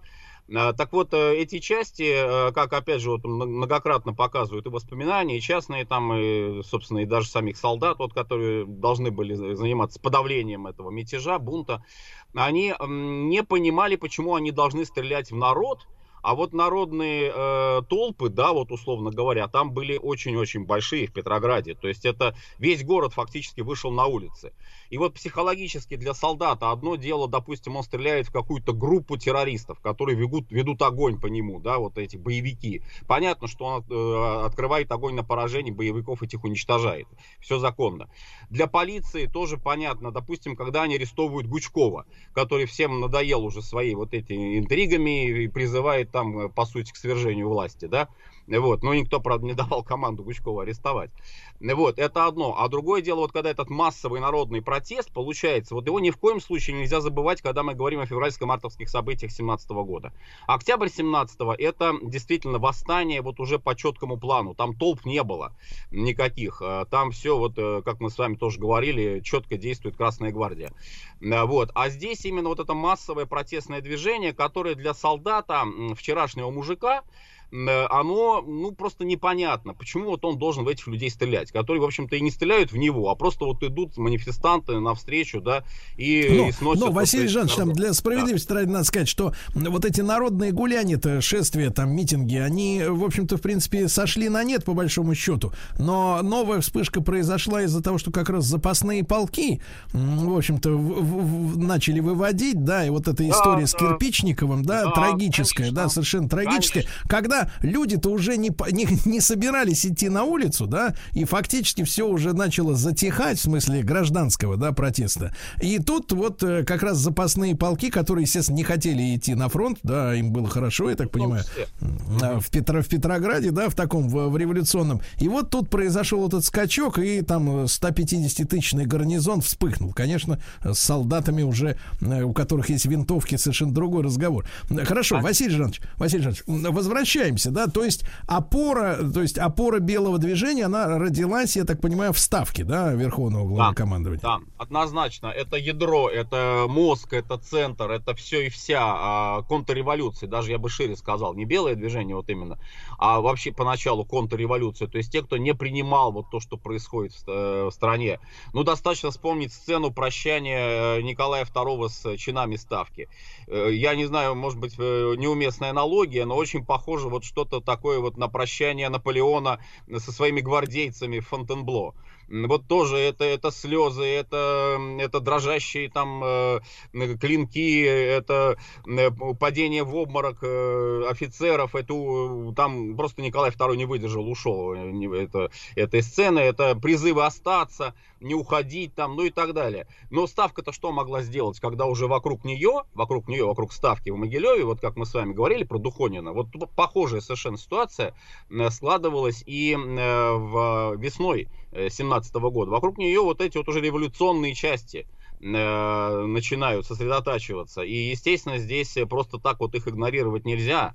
Гарнизон это питерский. И там уже резолюции, советы принимают. Местный совет питерский, напомню, э, принял резолюцию о том, что вообще царя арестовать надо и э, уж как э, минимум в, Царско, в Царскосельском дворце, а как максимум в Трубецкой бастион Петропавловской крепости. То есть однозначно, чтобы, не дай бог, он там за границу не удрал. Да, то есть это все, это все вот уже, уже было. И, конечно, Ставка, видя это, и Алексей в том числе, а, он понимал, что нужна какая-то другая форма борьбы, уже не опираясь вот на те части, которые себя абсолютно никак не проявили, ну, кроме графа Келлера там, да ну, тот был на Румынском фронте, там такая даль огромная до Петрограда от Румынского фронта, что бесполезные были вот эти пожелания э, успехов каких-то. Вот, и нужно создавать новые силы, нужно создавать новый центр, вот он, вот он и этим занимается, Алексеев, да. Ну, а какая у них была задача? То, что вот складывается ощущение, что, ну, вот э, командующие же, да, Белой армии, их было несколько таких ярких, видных фигур, Алексей Алексеева достаточно быстро не стало, да, в результате болезни, но вот фамилии, которые на слуху, там, э, Деникин, Врангель, э, вот абсолютное ощущение того, что люди, э, в общем-то, в принципе, не предложили никакой, это стереотип, да, я сейчас знакомлю вас со стереотипом, могу ошибаться, что у них не было ни программы, ни, так сказать, каких-то конфет, условно говоря, для широких слоев населения, чтобы оно за, пошло бы, да, за этим движением белым, да, непонимание того, чего они хотят э, в итоге, э, так сказать, обозначив своего врага в виде там Ленина и э, красных, да, а что в итоге со страной делать? То есть, э, если у э, большевиков были какие-то четкие сразу же, да, вот эти все декреты, распоряжения, э, пусть даже какие-то они фантастические, вот эти все истории о мировой революции, э, так сказать, о мире без границ там и так далее, э, вот это все, да, но вот идей белых не видно. То есть, что они хотели в итоге сделать со страной, и вот на отсутствие этих идей и списывают, э, по большому счету, сегодня многие историки, я так слышал, на поражение белого движения, потому что э, зажечь э, народ каким-то, какой-то целью не, не удалось. Я прав в этом смысле? А, вот, Сергей Валерьевич, я думаю, здесь очень важно проследить динамику формирования белого дела, потому что одно, э, допустим, одно положение у нас было э, в летом осенью 17 года, а другое положение у нас было, допустим, в, в Крыму белом, у Врангеля в 20-м или там в Приморье в 22-м. А программы появляются, программы очень развернутые, программы такие, которые, я не знаю, может быть, даже э, любое правительство там какое-нибудь зарубежное могло бы позавидовать. Э, вопрос в другом. Вопрос в том, что вот изначально вы правы, да, это движение не столько за, сколько против. А, то есть контрреволюционный вот такой вот центр создается, который не принимает то, что в стране творится после февраля, после марта. И э, в одном случае, допустим, вот как большевики, э, выход видится в передаче власти, они тоже не принимают политику временного правительства, естественно, да? Вот, они видят э, передачу власти советам, а приход к власти э, вот этой советской вертикали уже полностью э, полновластной, полномочной. А другая часть, э, вот офицерская да, среда, прежде всего военная офицерская среда, потом к ним присоединяются кадеты. То есть кадеты сразу дают вот такую идеологическую программную подпитку. Вот она откуда появляется. Но тоже они как бы все-таки вторичные, первичные военные. А у военных э, главный тезис какой? Это война до победного конца. Это необходимость продолжения войны. И все, что ради войны, все для фронта, все для победы, да, вот этот лозунг, кстати, в то, в то время появившийся уже, а он э, в их понимании э, важнее любых политических программ. А, и когда Корнилов выступает, еще вот второе как бы лицо уже по значимости после Алексеева, выступает там вот в качестве этого носителя этой идеи войны до победного конца, то, естественно, вот это тоже воспринимается как некая альтернатива этому вялому, безвольному временному правительству. И, собственно, вот уже такой получается задел на будущее, то есть вот военная составляющая, она против хаоса, она за продолжение войны, а потом к этому подстраиваться начинают уже политические программы, которые, но это позже происходит, да, то есть в этом смысле, конечно, а, белое движение в плане разработки программ, оно опаздывало опаздывала по сравнению с э, советской властью, по сравнению с большевиками, да, естественно. Ну, мы будем об этом подробно говорить, друзья мои, в нашем проекте «Гражданская война». Важен также очень вопрос, понимали ли, понимали ли большевики поначалу, что э, офицеры, да, царские офицеры, ну, как бы, так сказать, им сложно смириться с такими переменами в жизни.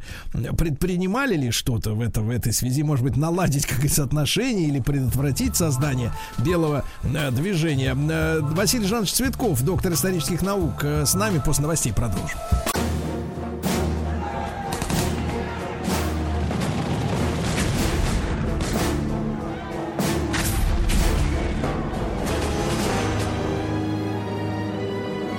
Гражданская война.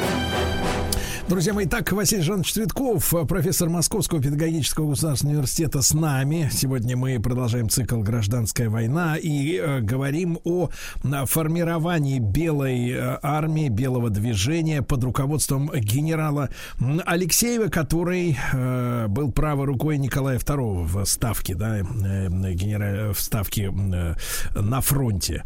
Э, я напомню, что шла Первая мировая война. Василий Жанович, так вот, э, мы имеем документы сегодня и понимание того, что э, об этом сопротивлении, да, сопротивлении так называемых бывших, ну, в общем-то, дело может э, рано или поздно э, дойти. Понимание этого у большевиков.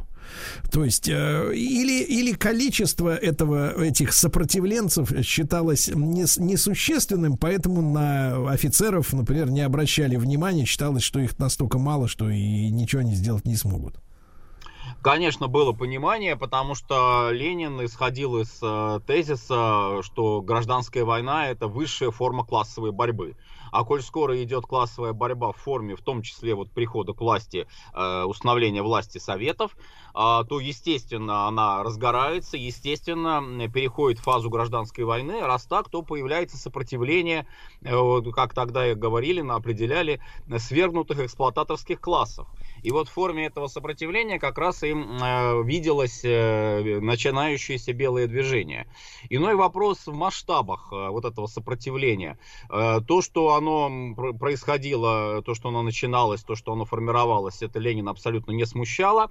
Наибольшая опасность, наибольшее такое вот опасение у него вызывали казаки, казачьей области, а, потому что словосочетание русская Вандея, которое появляется вот не, даже не в октябре, а она появляется раньше, она появляется еще осенью 17 года, э, в частности из-за, из позиции донского атамана Каледина, но об этом чуть позже вот можно сказать, а, она, она э, как бы давала такое представление, что рано или поздно вот именно с этими областями, с казачеством прежде всего, придется столкнуться.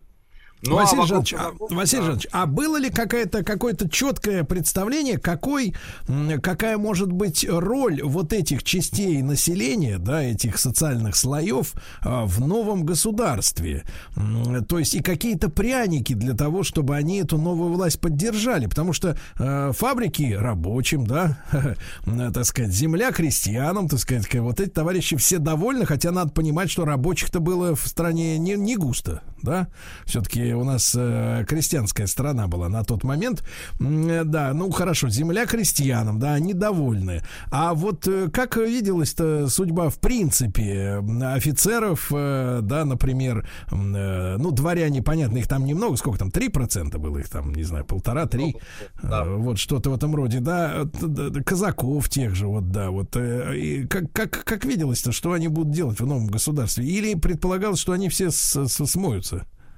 Вот очень хороший вопрос, Сергей Валерьевич, потому что как раз вы попадаете в точку вот эту социальную базу а, будущего белого движения, рассматриваем.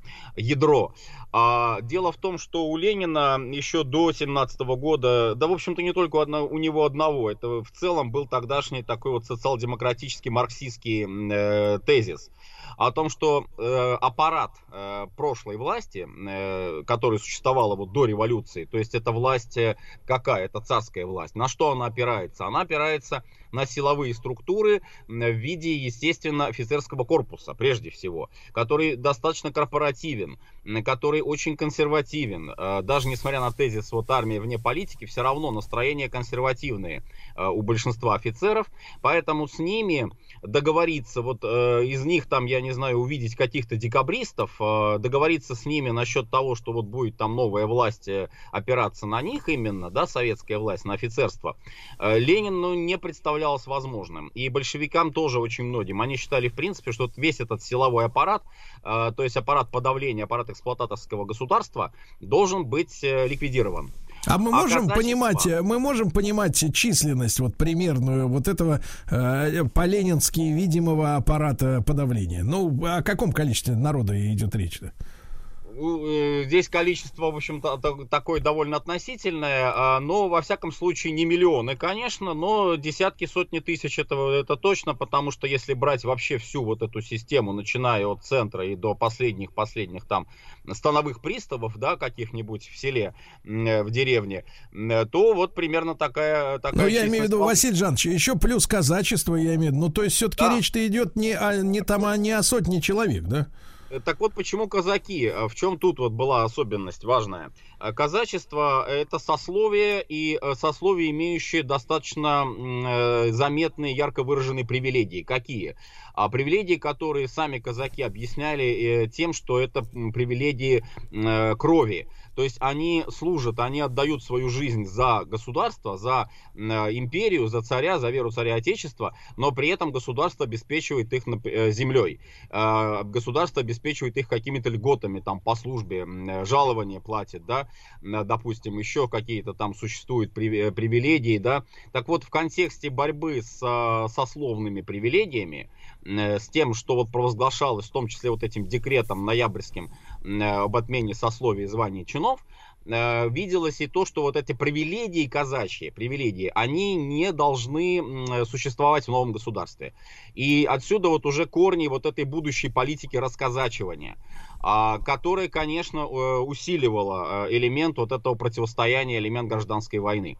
И э, был вопрос только в том, что вот можно ли казачество изнутри расслоить каким-то образом, как это было сделано с крестьянством, с тем же самым, да, то есть там ведь по линии крестьянства тоже все не так однозначно, не крестьяне в целом, а крестьяне-бедняки, середняки и кулаки. А вот и у казаков, в общем, тоже был как бы такой тезис, что давайте мы казачью бедноту, казачьих фронтовиков, там, допустим, казачество Вер Верховьев Дона, вот на это тоже, кстати, делалась ставка, там Усть-Медведецкий и Хоперские округа, например, э, уже границы с Воронежской губернией. Вот, может быть, на них мы как-то будем опираться против зажиточных казаков, против казачьей верхушки, казачьей старшины. Вот это была такая э, схема действий, э, которая должна была привести, ну, к тому, что советская власть и на Дону тоже установится. Потому что иначе бы не было ревкомов донских, не было бы вот знаменитых подтелков Кривошлыкова, героев Тихого Дона, да, шолоховских, ну и так далее. То есть вот это вот все э, тоже учитывал Ленин. Но то, что неизбежно будет сопротивление, неизбежно будет конфликт, э, и скорее всего это э, будет именно на казачестве основано, а, насчет этого никто иллюзий не строил. Василий Жанович, еще раз возвращаясь к пониманию Владимира Ильичем, что декабристов из офицеров не выйдет, да, вот, то э, судьба-то была какая? То есть какие-то были конкретные планы, как э, поступить-то с этими, со всеми лишними людьми? Только так же, как и в отношении чиновников. Вот мы с вами говорили, помните, по, по отношению, допустим, к директорам заводов, к директорам банков, да, каким-то. То есть они э, теряют свою, э, свой статус, свою сущность как эксплуататоры. Э, им э, они лишаются возможности получать э, какую-то прибыль, да, прибавочную стоимость себе. Э, и остаются просто техниками, остаются спецами.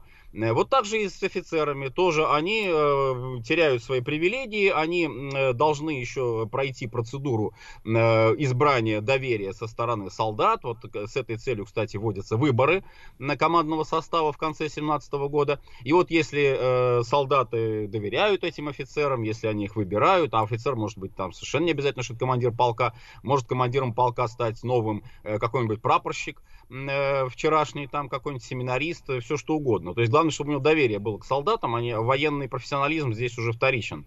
Э, и тогда вот они тоже становятся этими спецами и входят в новую уже систему, в новом качестве. То есть а, те, которые, а, а те, которые не выбираются? Э? А те, кто не выбирается, все, идите куда хотите. То есть мы вам предоставим возможность э, заниматься каким-нибудь мирным ремеслом, там варить гуталин, я не знаю, торговать на рынке. Все, то есть ваш статус офицерский, он, это вчерашний день. Вот примерно так.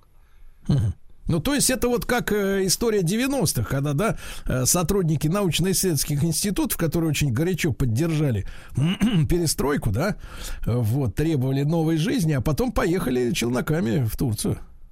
Ну, отчасти, э, да, может быть похожая ситуация. Но в этого, кстати, опять же, более глобально, если рассуждать, то любая революция и гражданская война – это огромная передвижка социальных прослоек.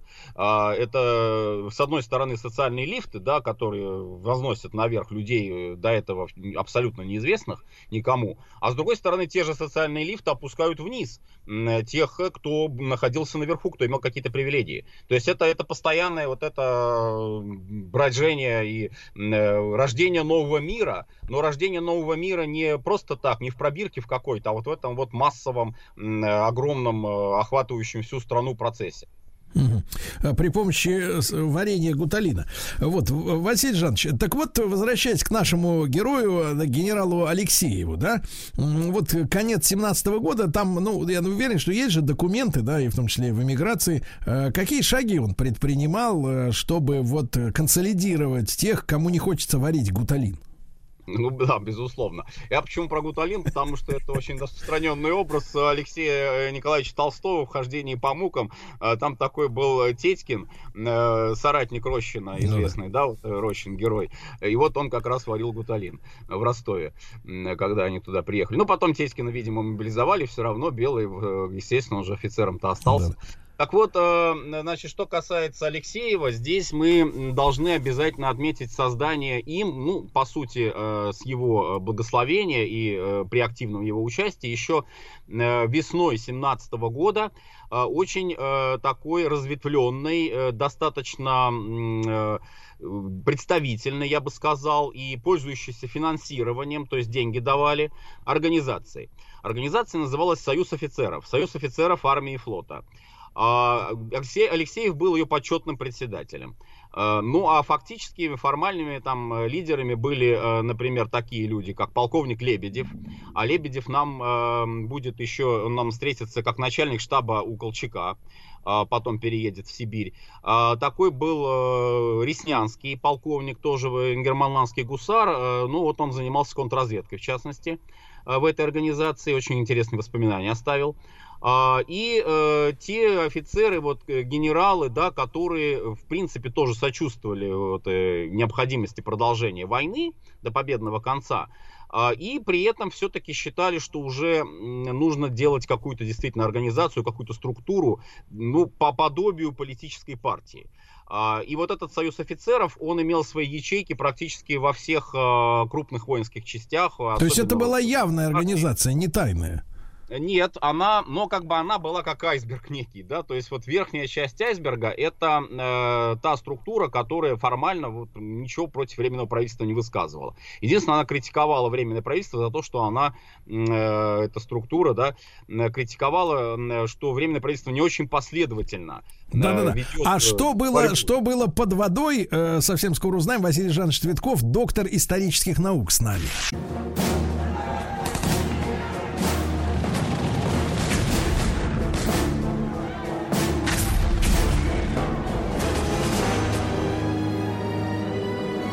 Гражданская война. Друзья мои, Василий Жанович Цветков, э, профессор Московского педагогического государственного университета с нами. Мы сегодня говорим в рамках нашего проекта «Гражданская война» о формировании Белой гвардии, Белого движения.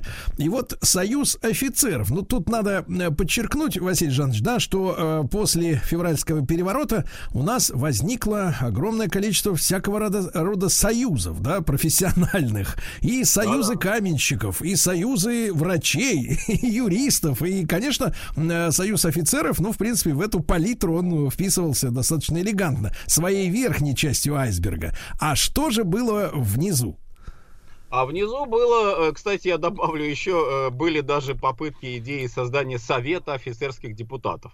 Но это очень такая незначительная была эпизод революционных событий. Тем не менее, так вот внизу Союза были массовые такие вот контакты, а, причем контакты важные в каком плане? Контакты с политиками, контакты с финансистами, э, контакты с какими-то там потенциально возможными сторонниками вот этих силовых действий в отношении э, либо революционеров, если это понадобится, да, тех же самых большевиков, либо в отношении даже временного правительства, если вдруг возникнет такая необходимость. Потому что Керенский, когда э, объявлял Корнилова изменником, ну, я не хочу сказать, что здесь он действовал прямо вот э, стопроцентно без оснований. Э, основания какие были? Основания были такие, что он подозревал, вот, что за Корниловым, не, не сам даже Корнилов важнее был, а вот за Корниловым стоят структуры, которые, в принципе, заинтересованы и в том, чтобы и Керенского, может быть, тоже кем-то заменить более радикальным, более э, сильным, более волевым человеком. Вот э, он и решил, что это некая контрреволюция справа. Она у него персонифицировалась в Корнилове, но по сути это вот этот союз офицеров, который, да, действительно, он не симпатизировал временному правительству. И вот если говорим в частности о финансировании, а, уже после э, гражданской войны э, во Франции были опубликованы свидетельства, ну там, собственно, уже нечего было скрывать, потому что понятно, что все уже закончилось, да, свидетельства, например, таких деятелей, как Путилов, знаменитый наш Путилов, да, а, другие там тоже, э, те, кто участвовали, вот э, полковник Новосильцев, например, а, ну, эта фамилия, наверное, никому ничего не скажет. Путилов известно, Новосильцев нет. И вот, тем не, не путать, менее... Не путать с Новосильцевым.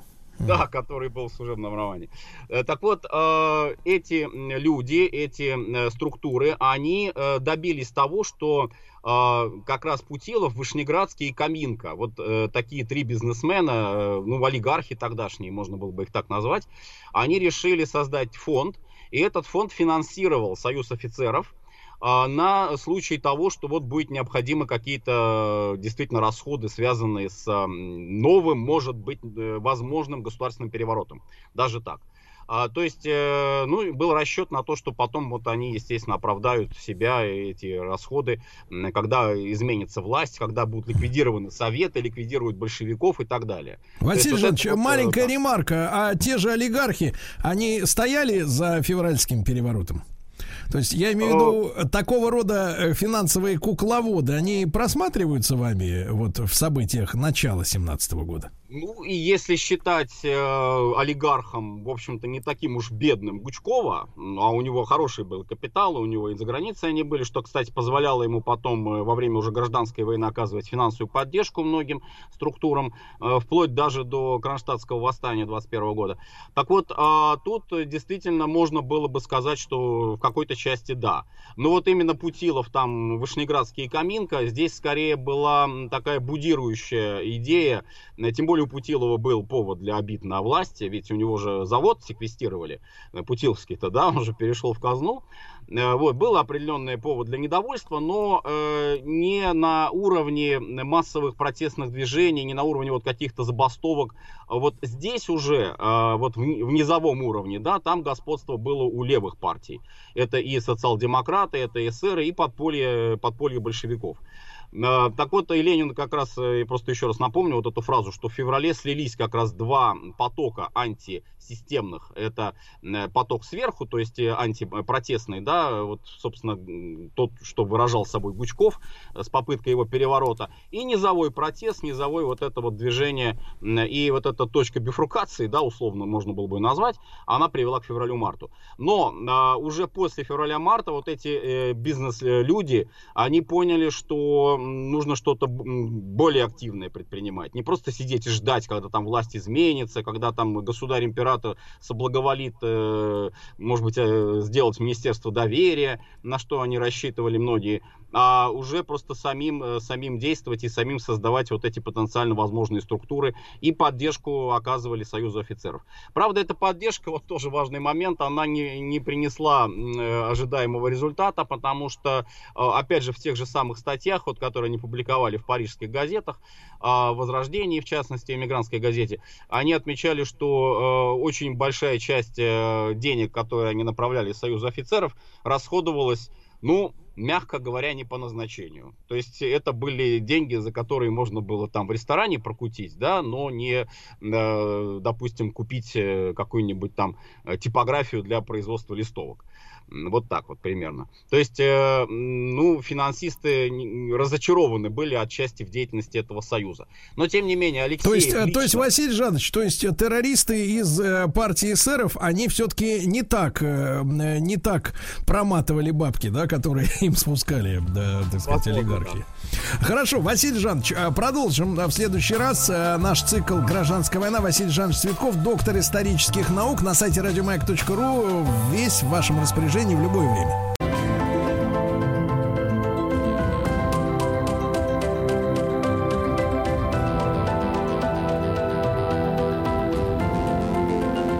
Основано на реальных событиях.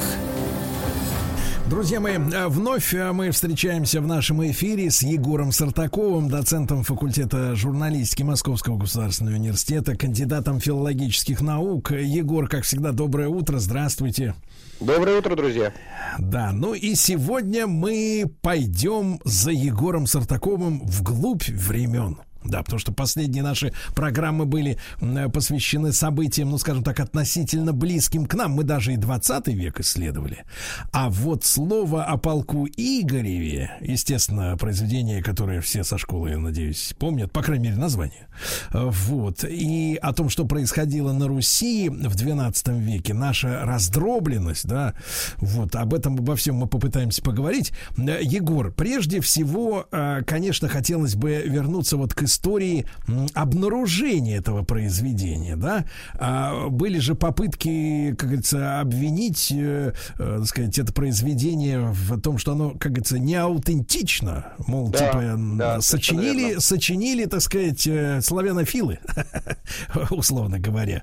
А вы как вот смотрите на этот спор некий? А, этот спор разрешен был примерно 10 лет назад э, в работах э, моего коллеги, профессора Московского университета Андрея Залезняка. Ныне, к сожалению, покойного, он очень убедительно доказал, что это памятник XII века, но действительно спор этот был на протяжении 200 лет, и, э, в общем, история обнаружения этого памятника и то, что дошел он Э, до нового времени всего в одном экземпляре, всего в единственном списке 15 века, то есть отделенным от создания произведения аж тремя веками, это вызывало и даже до сих пор у некоторых исследователей вызывает вопросы, но, повторяю, после системы доказательств, которую предложил Залезняк, теперь уже э, этот вопрос можно считать разрешенным. Угу. А, Егор, почему же, почему же действительно тогда между э, действием э, в произведении и вот написанием прошло столько времени? То есть как вот э, объясняется такая вот такая такая пропасть, да, трехсотлетняя? Э, если быть точным, то, скорее всего, написано-то оно было сразу, тогда же в XII веке. Ну, напомню нашим слушателям, что вообще слово повествует о неудачном походе одного русского князя Игоря. Он правил в Новгороде Северском, это сейчас город на территории Украины, и это был поход 1185 года на половцев. Поход окончился разгромом Игоря и его брата Всеволода, и это было страшное поражение, когда впервые за всю русскую историю э, князь э, попал в плен, к половцам, а войско было почти совсем уничтоженным. И написано, скорее всего, оно было сразу, потому что слово содержит множество деталей, доказывающих, что либо автор был непосредственным участником похода, либо был близко знаком с участником, и тот рассказал ему, ну, вплоть о том, в какую сторону дул ветер э, во время боя, и это одна из причин, которые летописцы называют поражение и так далее. А вот потом оно переписывалось, таким образом распространялись книги в Древней Руси, и вот тот список, та копия, которая дошла до нас, она датирована 15 веком. И вот что произошло с оригиналом, почему дошел в единственном экземпляре, почему действительно аж три века отделяют э, вот этот список от оригинала, не сохранившегося, но это какая-то большая загадка. И даже, я бы, наверное, сказал, детектив, а не загадка. Егор, а ветер имеется в виду значение ветра? Ведь мы понимаем, что люди сражались при помощи лука и стрелы. Да. Ветер влиял на полет стрелы именно, да? Да, да, совершенно верно. Ночь прошла, и кровяные зори возвещают бедствие. С утра тучи надвигаются от моря на четыре княжеских шатра. То есть четыре русских предводителя и сильный южный ветер. Тучи на них движутся. И действительно, во время боя получилось, что ветер благоприятствовал половцам. Угу. Егор, ну вот слово половцы, оно всплывает в современной, так сказать, нашей, так сказать, э, медийной среде, скажем так, да, половцы, печенеги. А, мы можем сегодня представлять, э, что это были за племена, и, и главный вопрос, угрожали ли они так сильно, вот вы говорите, да, что князь с территории, которая сейчас является частью там грани, ну, входит в границы современной Украины, вот, э, где они обитали и почему между ними была вражда. Насколько понимаю, все-таки расстояние между ними было достаточно большое, да, так вот географически. Э, половцы – это кочевое племя, хотя действительно сейчас оно как-то медийно активизировалось. В действительности сейчас уже половцев никаких нет. Они были в 13 веке уничтожены, поглощены, вернее, монголами. И последнее сражение между половцами и монголами, в нем и русские участвовали. Это битва на реке Калки, и русские половцев поддержали кстати сказать. И это такое кочевое племя, к сожалению, о нем не очень много известно, потому что оно было бесписьменное, то есть они не оставили нам письменности. Но то, что мы знаем по русским источникам, а, в отличие от монголов, да, половцы, безусловно, враги, да, безусловно, нападали на русские земли, и в слове о полку Игореве не случайно названные поганые, погаными называет автор половцев, но это были такие друзья-враги поэтому с ними вступали в эм, э, династические связи, русские князья брали себе жен половчанок, и вот они то ли друзья, то ли враги. Вот то, чего потом не было с монголами. Вот с монголами была более строгая такая история, и никто из русских князей, там, я не знаю, не брал в жены представителей новых кочевников, которые пришли. А вот с половцами была такая, такие друзья-враги.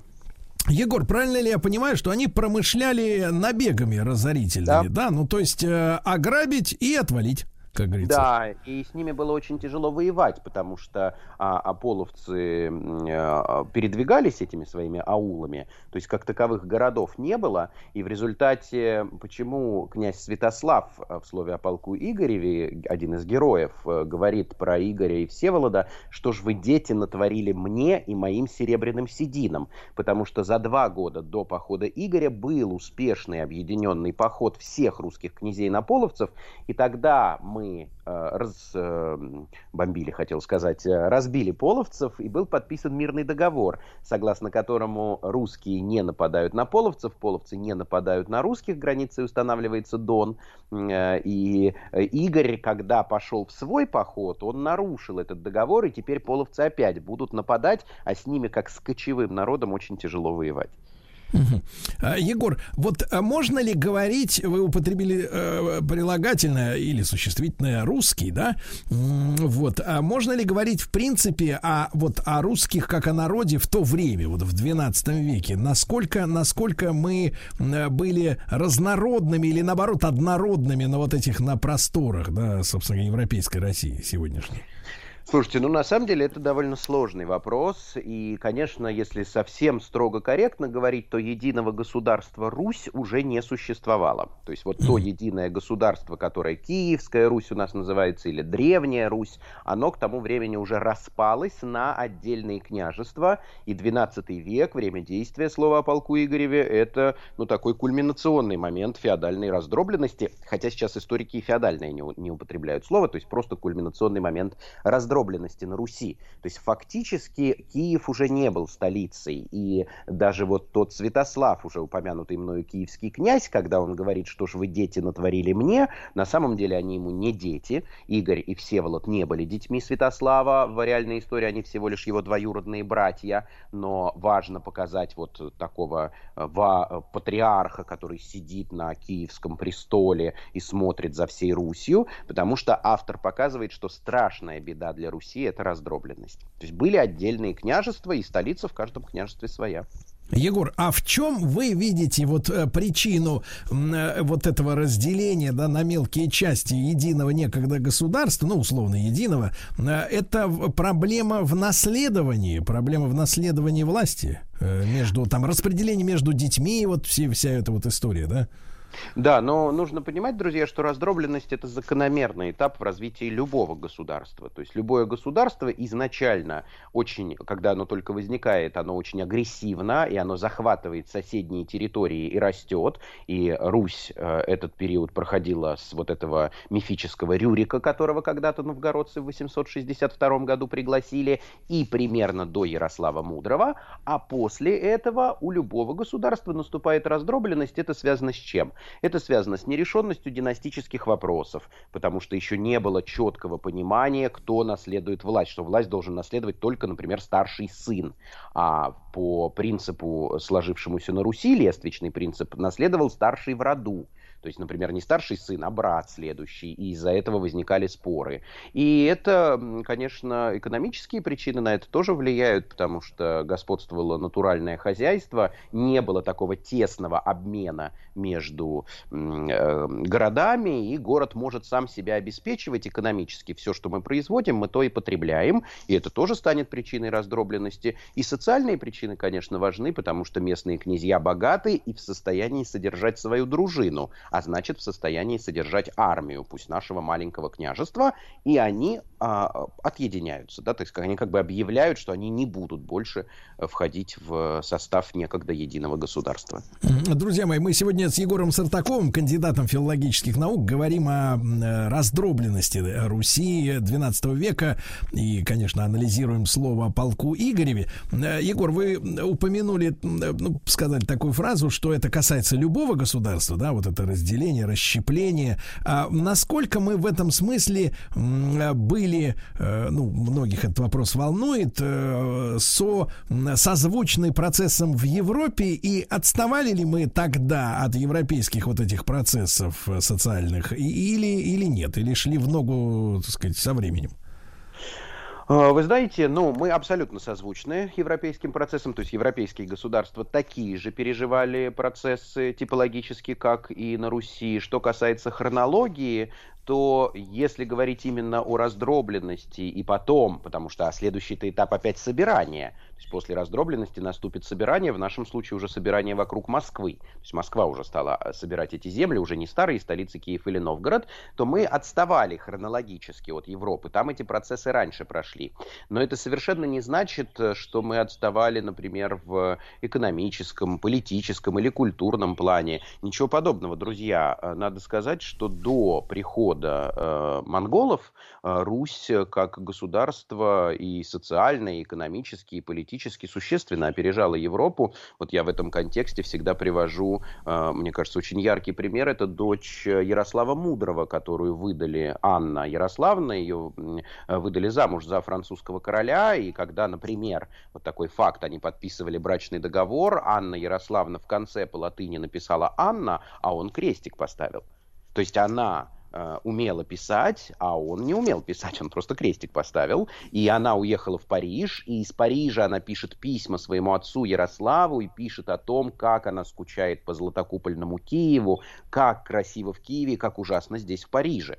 Э, что она, она пишет ему, ты представляешь, здесь э, помои на улицу выливают. То есть в этом смысле, ну явно э, государство Древняя Русь опережала, э, Киевская Русь опережала э, Европу, и монголы, когда пришли, они затормозили развитие русского государства, да, они законсервировали эту раздробленность. Если мы говорим о том, что раздробленность неизбежный период э, в истории государства, то она проходит быстрее, чем она прошла у нас, потому что они ее законсервировали, но вместе с тем, как известно, Батый не пошел дальше, он не пошел в Европу. И еще иногда говорят о том, что это Русь его остановила, что вот он решил не пойти, да он не пошел туда, друзья, по одной причине, потому что ему там в Европе делать было нечего, это были задворки мира.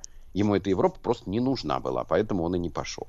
Ну, то есть в Париже на Монмартре, как говорится, круассанами и не пахло. Не пахло, вот. пахло чем-то другим. Да-да-да. Э, Егор, возвращаясь к слову о полку Игореве, а зачем, э, зачем, так э, сказать, в обход мирного договора, в принципе, товарищ-то пошел на половцев? Да, надо сказать, что здесь Игорь, конечно, очень сильно э, не только для себя или для своего Новгород-Северского княжества, а вообще для Руси много плохого сделал, но так, как показывает это автор слова, это было именно тщеславие. То есть вот он обуреваем тщеславием, и вместе со своим братом Всеволодом они отправляются э, в поход на половцев, и Игорь не случайно Всеволоду говорит, нашу славу силой мы возьмем, а за ней поделим и былую. То есть мы и сейчас славы заработаем, и припишем себе славу похода двухлетней давности, но а в результате вышло, что вышло.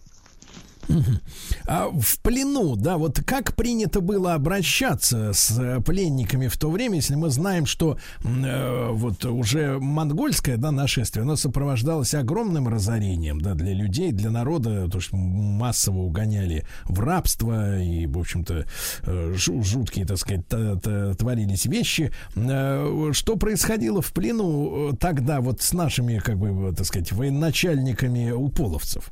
Слушайте, ну если говорить о военноначальниках, в частности об Игоре, он-то в плену вполне неплохо жил. То есть мы плен представляем себе как тюрьму какую-то или как яму, в которой там его держали и кормили объедками. Ничего подобного. Игорь вполне себе неплохо в этом плену жил. И, э, может быть, это еще и объясняется тем, что Игорь был родственником половцев. Два половецких хана, Гзак и Кончак. Это два хана, которые в слове о полку Игореве упомянуты и воюют э, против Игоря. Так вот, э, сын Игоря, Владимир Игоревич, был мужем дочери Кончака. То есть получается, что Игорь сват вот этого Кончака, и хотя он был в плену, но жил вполне себе неплохо. И что еще, кстати, интересно, ведь Владимир Игоревич тоже идет в этот поход. То есть получается, что Владимир Игоревич идет против отца своей же жены в этот поход. Вот они такие друзья-враги. И не случайно в слове о полку Игореве по этому поводу сказано, э, когда наши проиграли, это такая там, кульминационная, высшая точка в произведении, э, там очень красиво сказано, не достало русичам вина, славный пир дружины завершили, напоили сватов до пьяна, да и сами головы сложили. То есть получается, что вино – это кровь, пир – это битва, и вот нам вина не хватило, нам крови русичам не хватило, бой закончился, сватов мы до пьяна напоили, они нашей крови много выпили, а мы головы сложили. Потому что он действительно сват.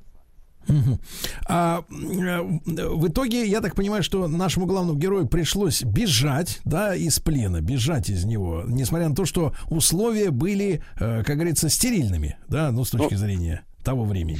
Ну да, действительно, Игорь сбегает, и здесь опять расхождение слова о полку Игореве с э, реальной историей, потому что, согласно летописям, Игорь бежал в свое родное княжество, Новгород-Северское, ну, в конце концов, там и жена его ждет, Ярославна, еще один персонаж слова о полку Игореве, а в э, произведении он бежит в Киев. И бежит по одной причине, потому что он раскаялся. Он несет свою повинную голову своему отцу, Святославу, э, чтобы повиниться, потому что автору важно показать, как Игорь поменялся, и важно показать, что феодальная раздробленность страшное зло, и мы должны обязательно объединиться. Почему поганые начали с победами приходить на русские земли? Потому что мы раздроблены, потому что мы грыземся друг с другом. Раньше такого никогда не было.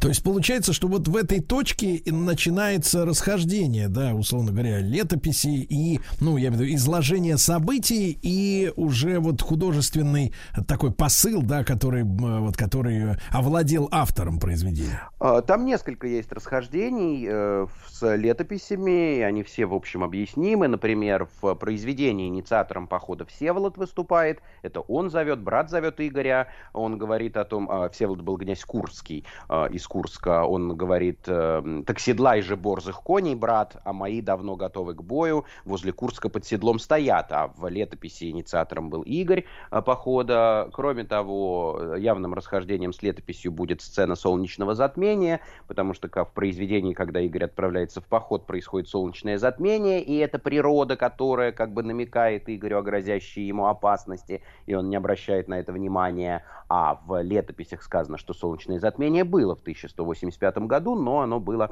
через несколько недель после похода Игоря. Так что, хотя автор и утверждает еще в начале произведения, что он будет объективно рассказывать о походе Игоря, и он будет не как Баян, который воспевал когда-то подвиги русских князей, а я объективно покажу э, все, что произошло, а воспеть нам братья его в похвалу трудам его и ранам, по времени сего, не гоняясь мыслью за Баяном, но с летописями в некоторых местах он расходится и художественный вымысел использует. То есть настоящий-то Игорь и не раскаялся в своем нет, тщеславии? Нет, нет, нет, конечно, настоящий Игорь не рассматривал Святослава как своего начальника, видел в киевском князе первого среди равного, да на самом деле это так и было. Святослав Киевский не играл существенной роли в политической жизни Руси XII века, его власть носила чисто номинальный характер. И вот таким Дедом Морозом, таким патриархом, которым его показывает автор слова, это именно желание возвысить Киев. Потому что на самом деле в XII веке были и более великие князья, ну, например, он упоминает князя князя Всеволода, э, Большое гнездо князя Владимира Суздальского, это великий князь, про которого сказано, что он может Волгами, Волгой веслами расплескать, а дом шеломами вычерпать. Или, например, он упоминает Ярослава Осмомысла, это отец Ярославный, тоже очень крупный князь, восемь иностранных языков знал. Но вот для него центром является Киев, а значит киевский князь. Друзья мои, итак, сегодня в нашем проекте основано на реальных событиях. Мы э, говорим о произведении под названием «Слово о полку Игореве», э, раздробленность на Руси XII века, э, замысел автора и исторические события, как они были на самом деле. С нами Егор Сартаков, кандидат филологических наук, и после новостей новостей спорта мы продолжим.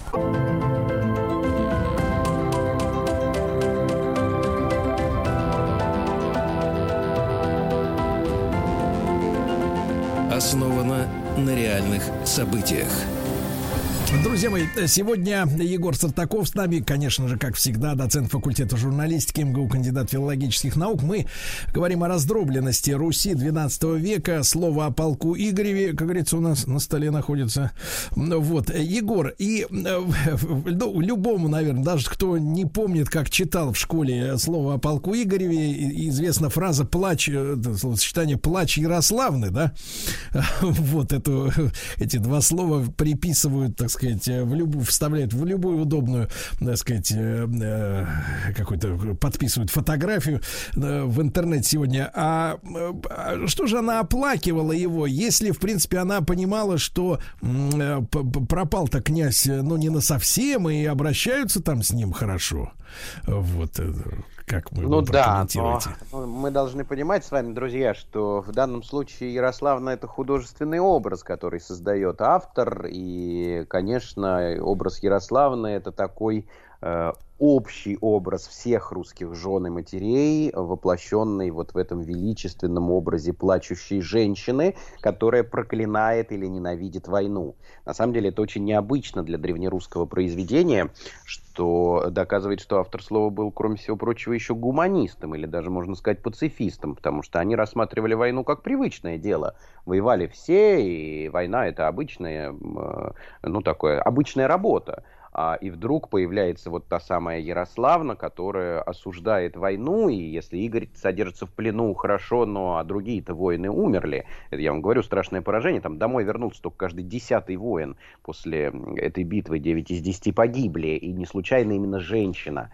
а, оплакивает, э, то есть именно женщина такая антитеза войне, потому что женщина, чья функция давать жизнь, выступает против явления, которое эту жизнь забирает, и правда, ну, может быть, самый поэтический элемент слова это как раз плач Ярославны. И, кстати, во многом может быть и самый загадочный элемент, потому что слово, мы уже сказали, создается в XII веке, когда уже два века как Русь христианизирована. В 988 году князь Владимир принимает э, христианство, но при этом э, плач Ярославны это типичная языческая молитва, потому что Ярославна обращается к силам природы, к солнцу, к ветру, к Днепру, Славутичу, чтобы они помогли ее любимому мужу бежать из плена и по просьбе просьбе Ярославны они действительно помогают. То есть это такая языческая молитва к силам природы, и вообще язычества довольно много. В слове о полку Игореве это еще одна загадка произведения. Егор, мы, э, когда говорим о более, ну, скажем так, э, близких к нам по времени э, произведениях, да, литературных, часто возникает у нас вопрос у меня, как современники, да, принимали это, эту поэму или эту, так сказать, какую-то, значит, повесть или рассказы или пьесу, вот. А здесь, конечно, здесь, конечно, говорить очень сложно на эту тему, но, тем не менее, менее, вот э, слово о полку Игореве, да, большая загадка в нашей истории э, и, э, и литературоведческая, и историческая. Э, вот в каких-то летописях, да, русских э, старых, там, 13 века, 14 э, каким-то косвенным образом упоминается это литературное произведение? Или вот этот такой как бы самородок, он появился, и нет никакого, ну, условно говоря, э, критического бэкграунда, говоря современным языком у него. Да, на, на самом деле слово самородок здесь идеально подходит, потому что точно автор слова отмечен был поэтическим талантом, и это не очень характерно для авторов Древней Руси, когда просто монахи записывали все, что видели, ну там что-то записывали или летописцы, а здесь явно человек был поэтически одаренный, и как раз, ну ничего мы не знаем о том, что как современники воспринимали произведение, где, куда делся оригинал, или почему до нас дошел только единственный экземпляр этого произведения. И в этом смысле, мне кажется, очень хорошо наш известный исследователь древней русской литературы Дмитрий Сергеевич Лихачев называл слово о полку Игореве «окном в исчезнувший мир». Это правда, вот это окно в XII век, о котором мы практически ничего не знаем. Единственное, что мы можем сказать по поводу того, как отразилось произведение. Есть другое очень известное древнерусское произведение, оно было обнаружено уже после слова о полку Игореве, оно называется «Задонщина». «Задонщина» повествует о победе э, князя Дмитрия Донского, э, московского князя на Куликовом поле, уже против татар, и вот там автор явно был знаком с э, словом о полку Игореве, потому что там целые фразы взяты из слова и просто замазано имя Игорь и вставлено имя Дмитрий. Э, потому что теперь это все про Дмитрия Донского э, рассказывается. И противники подлинности слова о полку Игореве утверждают, что это наоборот, что это не автор Задонщины списал со слова, а что это слово плохая подделка, либо изготовленная тем, кто нашел этот памятник в XVIII веке Мусин Пушкин, либо кем-то из его окружения по Задонщине. То есть они просто взяли Задонщину и выморали Дмитрия и вставили везде Игоря. Но мы сегодня понимаем, что это э, самостоятельное да, произведение, за исключением цита- цитирования некоего. Э, да, конечно, мы точно понимаем, что это памятник 12 века, я повторяю. Ну, там, правда, детективная история, очень кратко ее расскажу. Что произошло? В конце 18 века известный собиратель древнерусских рукописей Мусин Пушкин вдруг а, объявляет, что он нашел а, новый памятник, а, связанный с походом князя Игоря вот, значит, конца 12 века, но памятник никому не показывает. Мусин Пушкин такой историк-любитель, его просили профессиональные историки, в частности, профессор профессор э, Московского университета Кочиновский, дать э, памятник на исследование. Он его не давал. Спрашивали, а где ты его нашел? Он э, никогда не говорил, но потом как-то выдавил из себя этот Спасо-Ярославский монастырь, и сейчас он официально у нас является монастырем, где якобы было обнаружено слово в Ярославле. На самом деле последние э, находки моих коллег доказывают, что это был Кирилло-Белозерский монастырь, а не Спасо-Ярославский, это Вологда, а не Ярославль. А в каком году ты нашел? Мусин Пушкин путался. То 92-й называл, то 93-й называл и так далее. То есть, в общем, это, конечно, вызывало вопросы, а почему единственный памятник, а почему больше списков, э, почему копий, да, экземпляров до нас не дошло, никто не понимал. И, в принципе, эту загадку можно было бы разрешить сейчас, если бы до нас хотя бы этот список дошел. Но вся библиотека Мусина-Пушкина сгорела в пожаре Отечественной войны 12 года. И в том числе погиб единственный экземпляр слова о полку Игореве. То есть те переводы, которые делаются сейчас, они все делаются по копии, которую Мусин-Пушкин и два его секретаря сняли для Екатерины II. И, собственно, оригинала до нас не дошло. А вот что доказал академик Залезняк, почему я говорю, что теперь эту загадку можно э, разрешенной считать. Залезняк вообще всю жизнь занимался изучением э, берестяных грамот, такая форма письменности, да, и он э, занимался, э, ну, если по-простому говорить, выведением законов древнего русского языка. Законов, то есть правил. Э, язык мертвый. Мы Система, же не знаем, да? Да, да, мы же не знаем, как строилась фраза, как э, организовывалось морфологически слово, как синтаксические словосочетания составлялись. А Залезняк на основе сопоставления этих грамот выводит эти правила, и, в общем, к концу жизни это была уже строгая система, выведенная этим блестящим ученым, и он применил эту систему к вот этой Екатерининской копии, и оказалось, что все эти правила там соблюдены. А это точно значит, что для автора э, памятника язык был живым. То есть, если признать, что это фальшивка 18 века, изготовленная Мусиным Пушкиным или кем-то из его секретарей, э, то это значит, что фальсификатор обладал невероятной лингвистической компетенцией по тем временам. А, ну, конечно, это невозможно. То есть, очевидно, это памятник 12 века. То есть, фальсификатор должен был мыслить и говорить жить, как э, человек, живший в 12 веке, да. Или раскопавший эти берестяные грамоты, выведший уже эти правила, а потом закопавший их обратно.